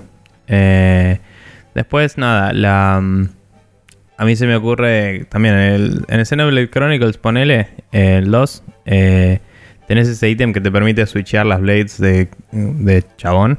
Eh, sí. Que hay pocos en el juego siguiendo la historia. Después creo que son random drops de muy baja chance. No, hay que eh, formarlos de una forma muy específica. Bueno, de cualquier forma, eh, nada, como que Neko decía que no quería usar ninguno y qué sé yo, bla, bla, bla. Y yo era tipo, yo voy a sacar todas las Blades con Rex y cuando hay una que no la quiero en Rex, se lo paso a otro y listo. Y hasta ahora gasté una sola. Así que, eh, haciendo eso, soy más feliz que Neko, me parece, en ese sentido en particular. Eh, Pasa que, bueno, ese justamente es el, el- digamos, la forma en la que yo lo veo de, de forma negativa y la veo similar a Neko por el simple hecho de que cada personaje tiene como su, su clase, digamos, predefinida. Entonces, Sí. vos al no tener la posibilidad de saber de antemano qué tipo de Blade o qué, o qué característica de Blade Sí, te va a sí. tocar, es como, bueno, ok, yo no necesito en un attacker tener 5 Blades de curación. La que, le- la que necesita es la que, la que cura justamente. Entonces, en ese sentido lo entiendo.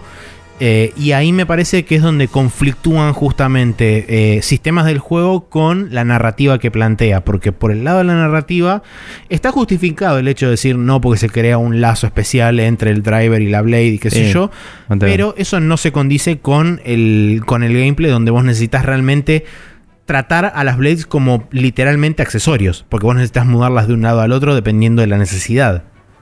Sí, también, bueno, no, no vamos a hablar mucho más del Xenoblade, pero también nada. y por otro lado, los cores de por sí son un recurso que al principio yo estaba medio viendo si me los guardaba o no y pregunté Sí. y me dijeron da lo mismo y fue como, li- listo, ahí los empecé a usar a pleno, pero si no te informás es medio embole porque no sabes si te conviene esperar a tener stats más altos para usarlos. Exacto. Eh, o lo que sea. Pero bueno, em, nada, la verdad es que me ha pasado en varios juegos. eh, pasa también en algunos juegos de rol y eso, donde al terminar la pelea tus personajes reviven. De decir, uy, mejor no me gasto este coso de revivir porque Ujú. eh, todavía no estoy antes de la mitad del dungeon y más adelante por ahí necesito más. Pero en algunos de esos juegos, si tu personaje estaba tirado en el piso, no gana experiencia. Entonces, al no ganar experiencia, después Exacto. está más under level. Y es como, mm, y es todo un ida y vuelta medio complicado. eh, y es, es un maneje, ¿no?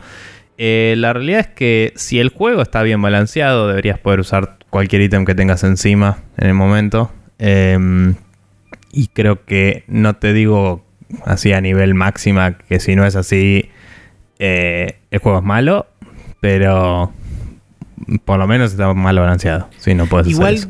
Creo que más tiene que ver con la psiquis del jugador que con la forma en la que está representado en el juego. Porque nosotros, eh, como jugadores y como seres que vivimos en una sociedad, estamos medio como adoctrinados a pensar de que algo que tiene escasez debe ser importante o debe ser este relevante. Entonces, si vos desde el lado del diseño también digamos, te, te apuntalás en eso y me ofreces como ítems con determinada escasez, quizás sea más por tema de balance que por otra cosa, pero efectivamente, como dije al principio, lo que estás haciendo es mandándome el mensaje a mí de que hice ese ítem es mucho más importante que el resto, justamente por la baja cantidad de, de- de ocurrencias que tiene. Entonces automáticamente está elevándose en, mi escala interna de valor con respecto al resto de los ítems. Por ende va a ser, voy a ser mucho más reacio a tener que usarlo, salvo que sea absolutamente indispensable y no tenga otra opción. O sea que vos como, como desarrollador no me dejes otra salida más que obligatoriamente usar ese ítem. Si esa es la única salida, ahí sí realmente lo voy a usar. Pero si cualquier, tengo cualquier otra opción, por más ridícula u obtusa que sea, existe, voy a utilizar esa antes que el ítem. Sí. Sí, la verdad es que eh, es todo un tema. Eh, creo que la de hacer más abundantes los ítems es bastante, bastante útil. Eh, Obviamente pasa que no ahí lo te- puedes entras hacer. en el balance y ahí tenés Sí. que ver, ok, de qué forma rompe la cantidad de ítems que te estoy brindando. Sí, pero por ahí puedes hacerlo de alguna forma, o sea, depende de cómo le explicas al jugador más que nada, pero puedes hacer un sistema en el que digas básicamente, bueno, mira, vos puedes tener, eh, ponerle que puedes tener eh, todo lo que quieras encima, pero es como, bueno, en esta ciudad hay 5, en la siguiente ciudad va a haber más, y es como, bueno, de acá a la próxima sabes que tenés tanto. Sí. Y podés usar esos 5 en esta sección del juego, ¿me entendés? Como dejarlo un poco más explícito de que eso está disponible ahora para vos. Eh, Sí, o, el- o- o- o algo así. O sea, es un poco más como los Estus Flask o como otras cosas por el estilo. Y es De más hecho, como hay- un sistema de checkpoints, digamos. He visto RPGs donde, por ejemplo, los shopkeepers o, o los, los lugares donde vas a comprar cosas tienen cantidades limitadas de determinados ítems donde vos los comprás y le quedan cero. Y Sí. lo que sucede muchas veces es que por ahí vos hablas con el chabón y te dicen, no, ahora no tengo más. O volvé más tarde o te dicen, no me queda más. Entonces quizás vos lo encontrás en otro lugar. Y en ese sentido me parece que también es una buena, es, una, es un buen, es un buen workaround para este tipo de cosas. De decir, ok, bueno, te ofrezco una determinada cantidad finita en este lugar, cosa de que vos sepas que si el mismo NPC te dice, ahora no tengo más, volvé más tarde, es como me estás dando una señal de que en realidad no es que tengo estos ítems y nunca más voy a poder conseguir otros, sino que simplemente en este momento no están disponibles. Sí, o por ahí, tipo, escuché que el mercader de tal ciudad tenía, o algo así, que también eh, como que te redirija a un lugar donde puedes obtenerlos. O, no sé, se me acabaron, pero te doy la receta de cómo hacerlo y mezclar distintas soluciones, ¿no? También. Eh, creo que creo que hay bastantes cosas así. O ponele, en el Monster Hunter en particular, que es Ajá. todo sobre jordear cosas, ese Sí. juego. Y craftear Em, miles de cosas con miles de materiales. Sí, vos, vos hay misiones que son de ir y juntar plantitas y con las plantitas haces pociones y eso. Pero también es como que eventualmente siempre desbloqueas una granja donde podés farmear cosas. Ajá, Entonces vos. vos vas, haces... en las Literalmente misiones- farmear. Sí. Eh, o sea, en realidad tenés como los pálicos, que son los gatitos que lo hacen por vos, pero vas Ah, ok. y chequeas cada tanto, ¿no? Entonces, en general, cada una o dos misiones sale eh, un... O sea, de- tenés una cantidad, de, entre comillas, ciclos, y cada ciclo es una misión. Entonces vos le decís, bueno, eh, ponele que tenés un hongo azul y una eh, hierba verde, que con eso haces una poción de curación por default.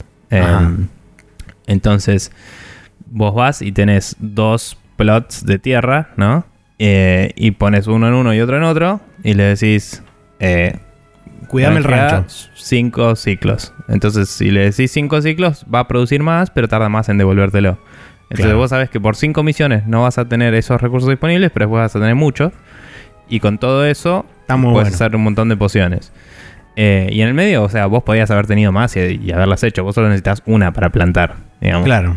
Eh, entonces, está bueno porque te da como un, bueno, puedo no dedicarme a farmear todo el tiempo yo por mi cuenta porque tengo a los chabones laburando en eso.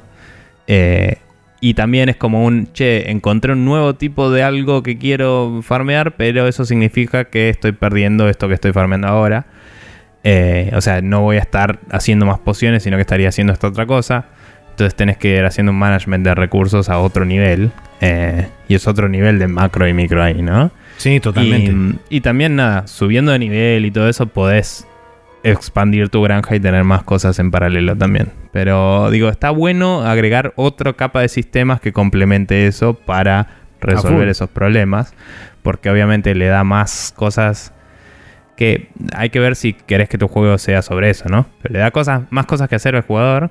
eh, y te justifica la narrativa de, la disponibilidad de estos recursos. Y eh, te permite cuando algo es al- cuando vos tipo te gusta tener muchos de un ítem en particular te permite literalmente farmearlo entonces eso está bueno Tal cual. Sí, sí. Eh, no digo que sea una solución para todo juego pero digo hay cosas que se pueden hacer así eh, hay veces que tenés juegos donde tenés NPCs que puedes mandar a hacer misiones y eso y por ahí le puedes decir che buscame más de estos Eh, o en el qué sé yo en en el Metal Gear eh, 5 o en el de, o en el Peace Walker podías mandar a hacer misiones que sabías que las rewards eran ciertas cosas, entonces elegías las que te convengan. y Sí. te daba esos ítems. Entonces es como que le sacás la responsabilidad al jugador de obtener esos ítems y le permitís gastarlos más porque sabes que los puede obtener de forma, Exacto. entre comillas, gratuita, ¿no? O sea, está gastando otros recursos para obtenerlos, pero, pero está bueno. Me Eh, pareció no sé. muy interesante también el, el- el ejemplo que menciona acá este, con respecto a cosas, digamos, bien hechas. Porque si bien nosotros venimos hablando bastante en línea de lo que son RPGs y juegos de similar característica, cuando mencionó acá el Doom, es muy cierto también que el Doom de 2016 tiene un sistema muy similar con respecto a lo que es la energía, o mejor dicho, la vida, el health y la- las municiones. Porque vos cuando matás a los enemigos con los glory kills o cuando los matás con la motosierra, dependiendo de lo que utilices, puedes obtener ya sea este, vida o mu- municiones dependiendo de lo que necesites. La y eso- munición era con la motosierra en realidad. Por eso, la munición es, es matándolo con la motosierra nada más. El glory kill es para la Sí. energía. Salvo... Creo que si estás muy bajo de municiones te da como un 50-50, una cosa así. eh, pero el Glory Kill, pero no estoy del todo seguro. Pero bueno, me pareció muy interesante también que, que haya destacado el Doom, porque es un juego que, digamos, uno no- por ahí a priori no lo pensaría como tiene recursos, entre comillas, limitados, porque si bien no es del todo así, es en cierta forma así, porque lo que son los health packs y todo eso están como en lugares puntuales del mapa, y no es que vos Digamos. tenés acceso libre constantemente a ellos. Digamos, si, si jugabas al, eh, al Doom viejo, al del original, sin trucos, eh, te guardaba los tiros de las grandes armas. Para- eh, era, era un tema. Entonces, qué sé yo. Eh, está bueno lo que hicieron. Es un poco parecido a lo que decía el Diablo 3. De matas a un chabón Claro. y te tira Sí, sí, sí, sí. un buff, básicamente. em, o un heal. Eh, pero nada, la verdad es que está bueno. Son, son soluciones interesantes a un problema que existe desde el principio de los juegos, básicamente, eh, hasta cierto punto. Y mm, algunas son más respetadas que otras. Creo que cuando recién salió el- la vida regenerativa, todos la odiaron. Eh, yo el Call of Duty lo había jugado y me había gustado, así que fue como, che, si está bien hecho se puede, pero entiendo el, el desgano con eso, ¿no? Es como estar rompiendo un estándar súper establecidísimo.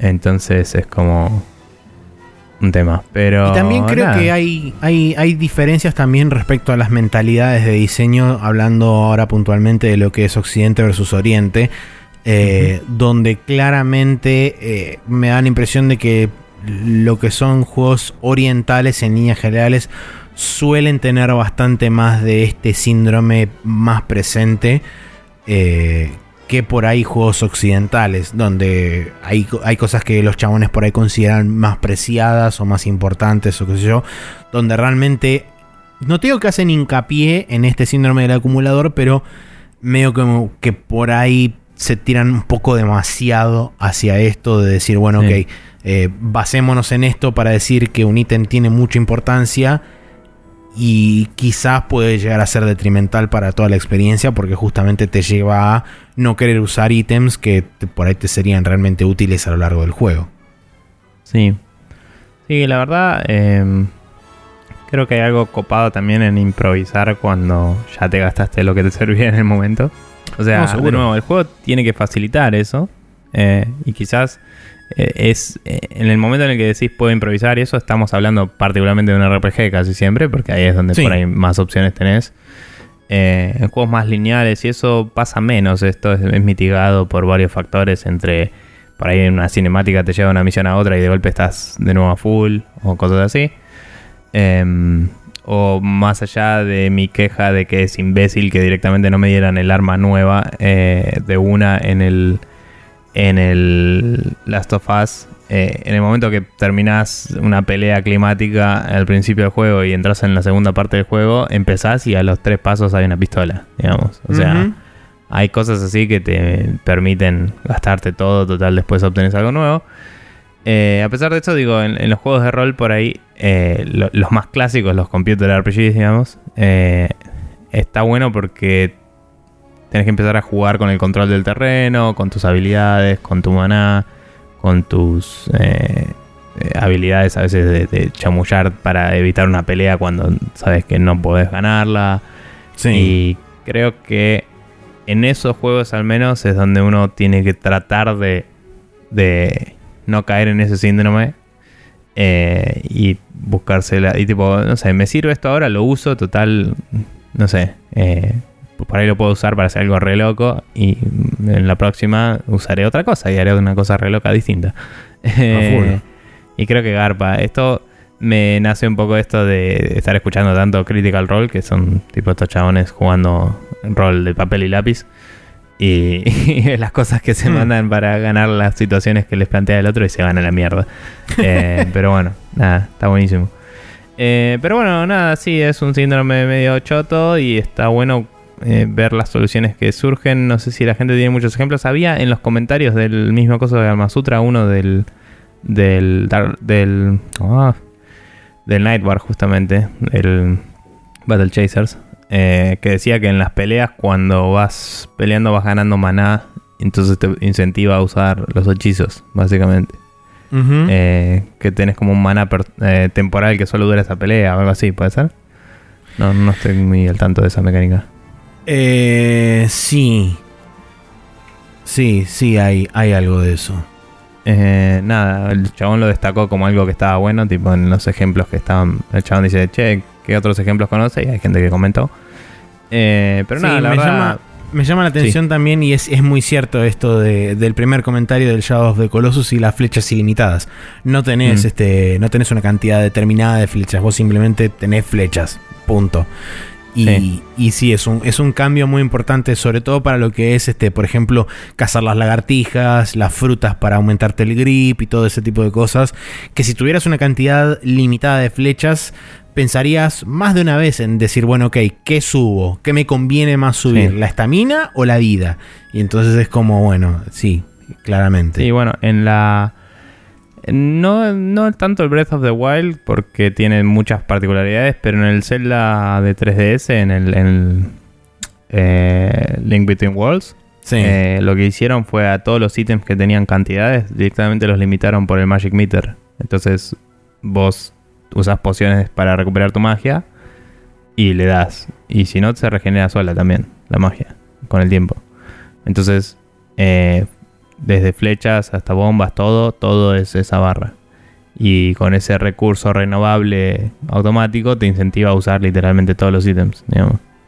Eh, eso está bueno, porque ese juego es todo sobre puedes agarrar cualquier ítem en cualquier orden. Entonces nunca uno tiene que ser demasiado escaso. Y, y todos tienen que ser usables en las situaciones que hay. Y lo resuelve de una forma bastante copada. Eh, pero bueno, eso.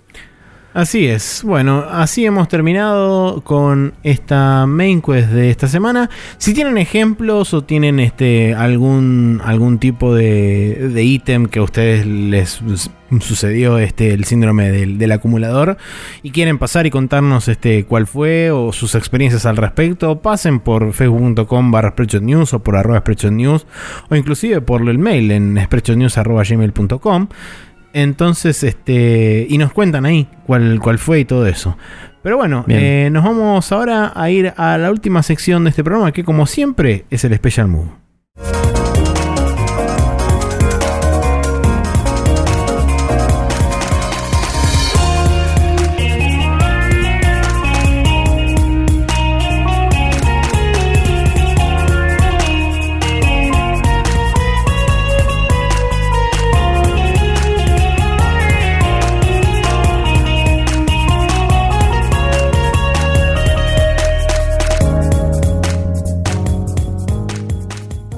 Y aquí estamos en el Special Move, donde tenemos, como siempre, recomendaciones para todos ustedes. Y vamos a arrancar por una de las dos. Que bueno, ya que estamos, como vos arrancaste con el uploading, este, arrancamos por el Special Move, así continuamos con la racha. Ponele. Ponele. Em, nada, en preparación y hyposidad a el juego de Dragon Ball Fighters, dije, quiero saber quién mierda son esos personajes que no conozco, así que me puse a leer el Hmm. manga de Dragon Ball Super. Eh, no le tenía una mierda de fe a Dragon Ball Super cuando anunciaron y salió el anime, eh, porque la película de Bills la había visto y no me gustó un toque una mierda, eh, honestamente. Y, mm, o sea, qué linda animación, bla, pero era como todo muy fanservice y, y barato. Me puse a leer el manga y es un poco más fanservice y, y no barato. Entonces está bastante bueno. Em, nada, la peli de, de Bills por ahí era como muy. Muy. Muchas tomas de más y momentos muy. pasan cosas al pedo y casualidades cósmicas.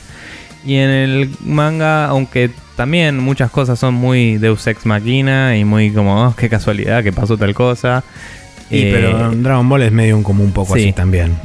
eh, eh, sí, siempre fue. Pero digo, porque siempre fue, está mejor tratado, digamos, en el manga. Es como más. Ok. eh, no, no está mostrado de una forma tan eh, asquerosamente en tu Barata. cara. Es un poco Claro. más. Es un poco más como, no, porque esto en realidad es así. Es como, oh, qué loco, no lo sabía. Y no es que te mostraron una toma en la que se resuelve todo mágicamente o algo así. Em, no sé, es, es medio una distinción medio pelotuda, pero también el recortarle todo el relleno alcanza, digamos, para mejorar la historia, me parece. Sí. Eh, y bueno, obviamente la cuestión es que si me ponía a ver Dragon Ball Super, creo que ya van ciento y pico de capítulos y fue como, nope. Así que me puse a leer el manga, que son creo que hasta ahora 31 o 32 tomos, eh, 32 Ok. números, digo, eh, de esos de 20 y pico de páginas.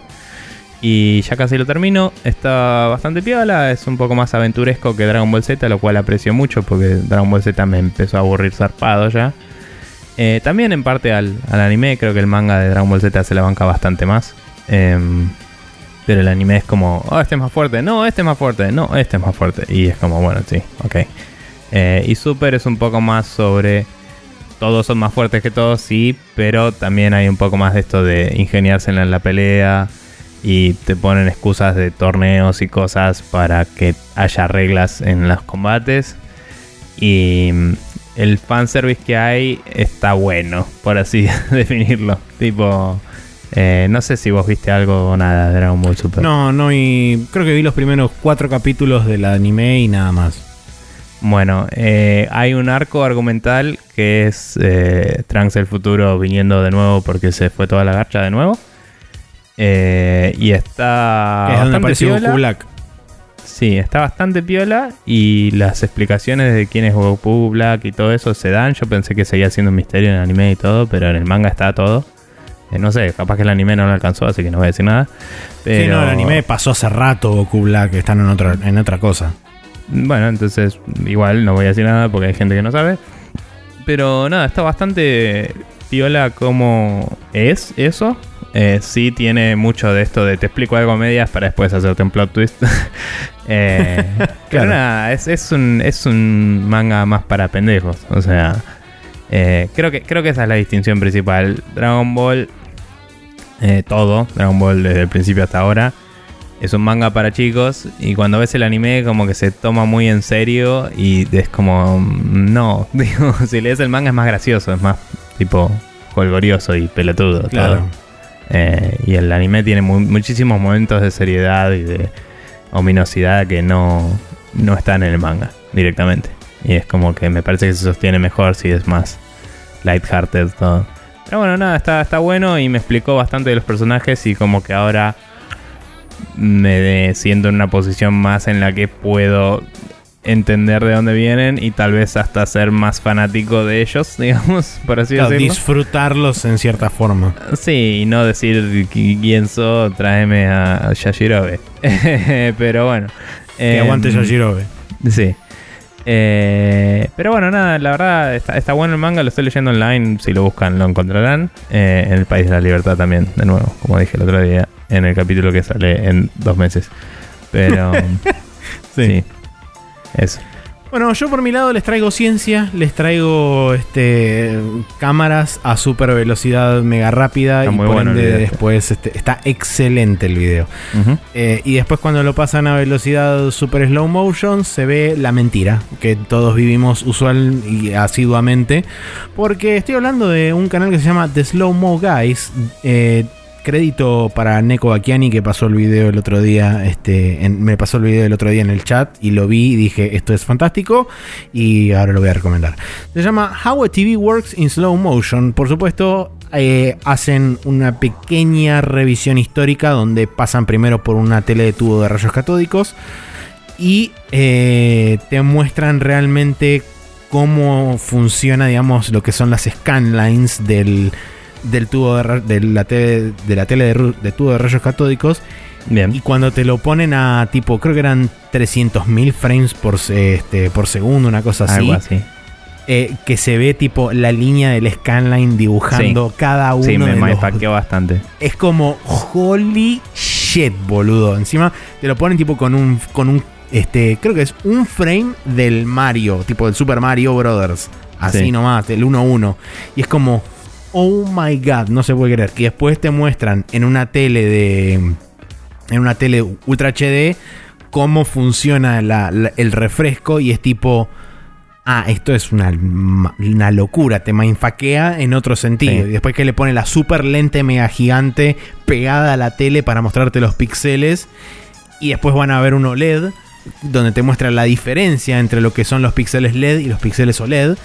Y es Sí. como, chabón, esto está muy zarpado. Así que realmente para los que quieran ver cómo es el funcionamiento de las teles modernas y cómo el funcionamiento de las teles que en su momento algunos de nosotros supimos tener y supimos jugar en este poner canal 3 o canal 4 en la tele y poner este el Sega y darle para adelante. Em, Nada, les dejo este video de, de Slow Mo Guys. Bien. Eh, debo decir que la parte esa del tubo eh, yendo en cámara lenta me... O sea, yo el concepto lo había comprendido cuando leí un poco sobre desarrollo de NES y eso. O sea, es algo que yo ya... Obviamente sabía que en algún nivel existía, pero digo, cuando lo leí era como, claro, hacían esto así porque el refresco funciona así y como que Exacto. el concepto lo ves, pero cuando lo ves pasando es como la puta madre que me parió. Sobre todo lo que me Sí. sorprendió, lo que me sorprendió que tiene toda la lógica del planeta y explica muchísimas cosas, es esto de que solo se prende, digamos, se va, se va prendiendo una línea a la vez. Claro, Y vos ves una línea a la vez, no ves toda la pantalla prendida a la vez. exacto. Y eso sí que me mindfuckeo porque es tipo, claro, por eso el flicker, ni siquiera por el refresco, es por eso que tipo se prende y se apaga en, la- en las capturas de video y eso. literalmente están apagadas las filas de arriba mientras vos estás viendo una y alcanza eso para mm, armarte la imagen y es imbécil directamente. Y, y también es loco que un LED funcione totalmente distinto y es como, wow. Sí. Sí, Pero cuando se prende todo el panel a la vez y se pone todo de blanco y después Sí. se actualiza y es como son realmente como este, diapositivas que van pasando en un LED cuando en un tubo de rayos catódicos es una línea punteada que va extremadamente rápido de la punta de superior izquierda a la punta inferior derecha del monitor. Sí, pero nada, re loco. eh, y de ahí me fui a un par de otros videos que eran más pelotudos y graciosos. Y El de la katana, en- el de la katana es increíble Uh, también. ese no sé si lo vi, pero Bueno, después Eh, mira el de la katana. bien, lo veré. Pero bueno, eh, gente, si ustedes quieren suscribirse a nosotros, pueden buscarnos en eh, iTunes como Spreadshot News y suscribirse por ahí. Si no, pueden directamente hacerlo a nuestro feed en spreadshotnews.com barra podcast. Eh, verán que hay un XML horrible que si ustedes copian esa dirección y la pegan en su gestor de RCS o de podcast favorito, recibirán el podcast de manera automática todos los lunes a la medianoche o domingos a la ma- eh, o, ah, o martes a la madrugada. Em, bien, era uno de esos días que era adyacente al lunes, ¿viste? Eh, 50-50 tenía. Em, también pueden buscarnos en archive.org, donde están todos los capítulos subidos para su deleite y disfrute eh, post salida. Eh, tenemos también en YouTube un canal que se llama Spreadshot News TV, donde subimos videomagia de varios tipos, entre ellos, eh, por ejemplo, el Ace Combat, que ahora estamos en el capítulo 11 de Maxi y los cielos eh, eh, cagándose a tiros. Eh, sí, los, Los cielos, cielos con rotos. Bien. Eh, Shattered Sky se llama. Perfecto, me hubiera servido recordar ese dato antes. Eh, pero bueno, la cuestión es que el final se acercaba, ¿no? Ya estabas a. 12 son, así que estamos ahí nomás. nomás. Y habría una posibilidad de tal vez grabar un video único y excepcional en, en estos días tal vez. Así que veremos qué podemos hacer al respecto. Y eh, cada tanto subiremos algún otro video de algún jueguito. Eh, es cuestión de coordinarlo un poco más. Em, también tenemos nuestro canal de nuestro, nuestro Twitter aledaño que se llama arroba Rule, la regla de Guybrush, en la cual eh, compartimos juegos que estén por debajo de los 20 dólares para PC porque el valeroso pirata decía que no había que gastar más que dicha cifra de dinero. Así que eh, esa es una forma de esparcir la alegría. Le agradecemos, eh, como decía al principio, a Martín Blasquez por pasarnos siempre algunas ofertas interesantes. Y les agradecemos a ustedes también por hacerlo. Em, nada, eso es todas las medios de seguimiento que pueden me, me parece perfecto. Y bueno, entonces de esa forma damos por concluido un nuevo episodio de este podcast y nos despediremos eh, saludando virtualmente hacia la cámara y hacia el vacío de la internet y diremos hasta la semana que viene, pásenla bonito, eh, cuidado con el sol porque sigue haciendo calor y sigue siendo verano y es horrible. Em, y nada, eh, nos veremos la semana que viene, supongo. Adiós.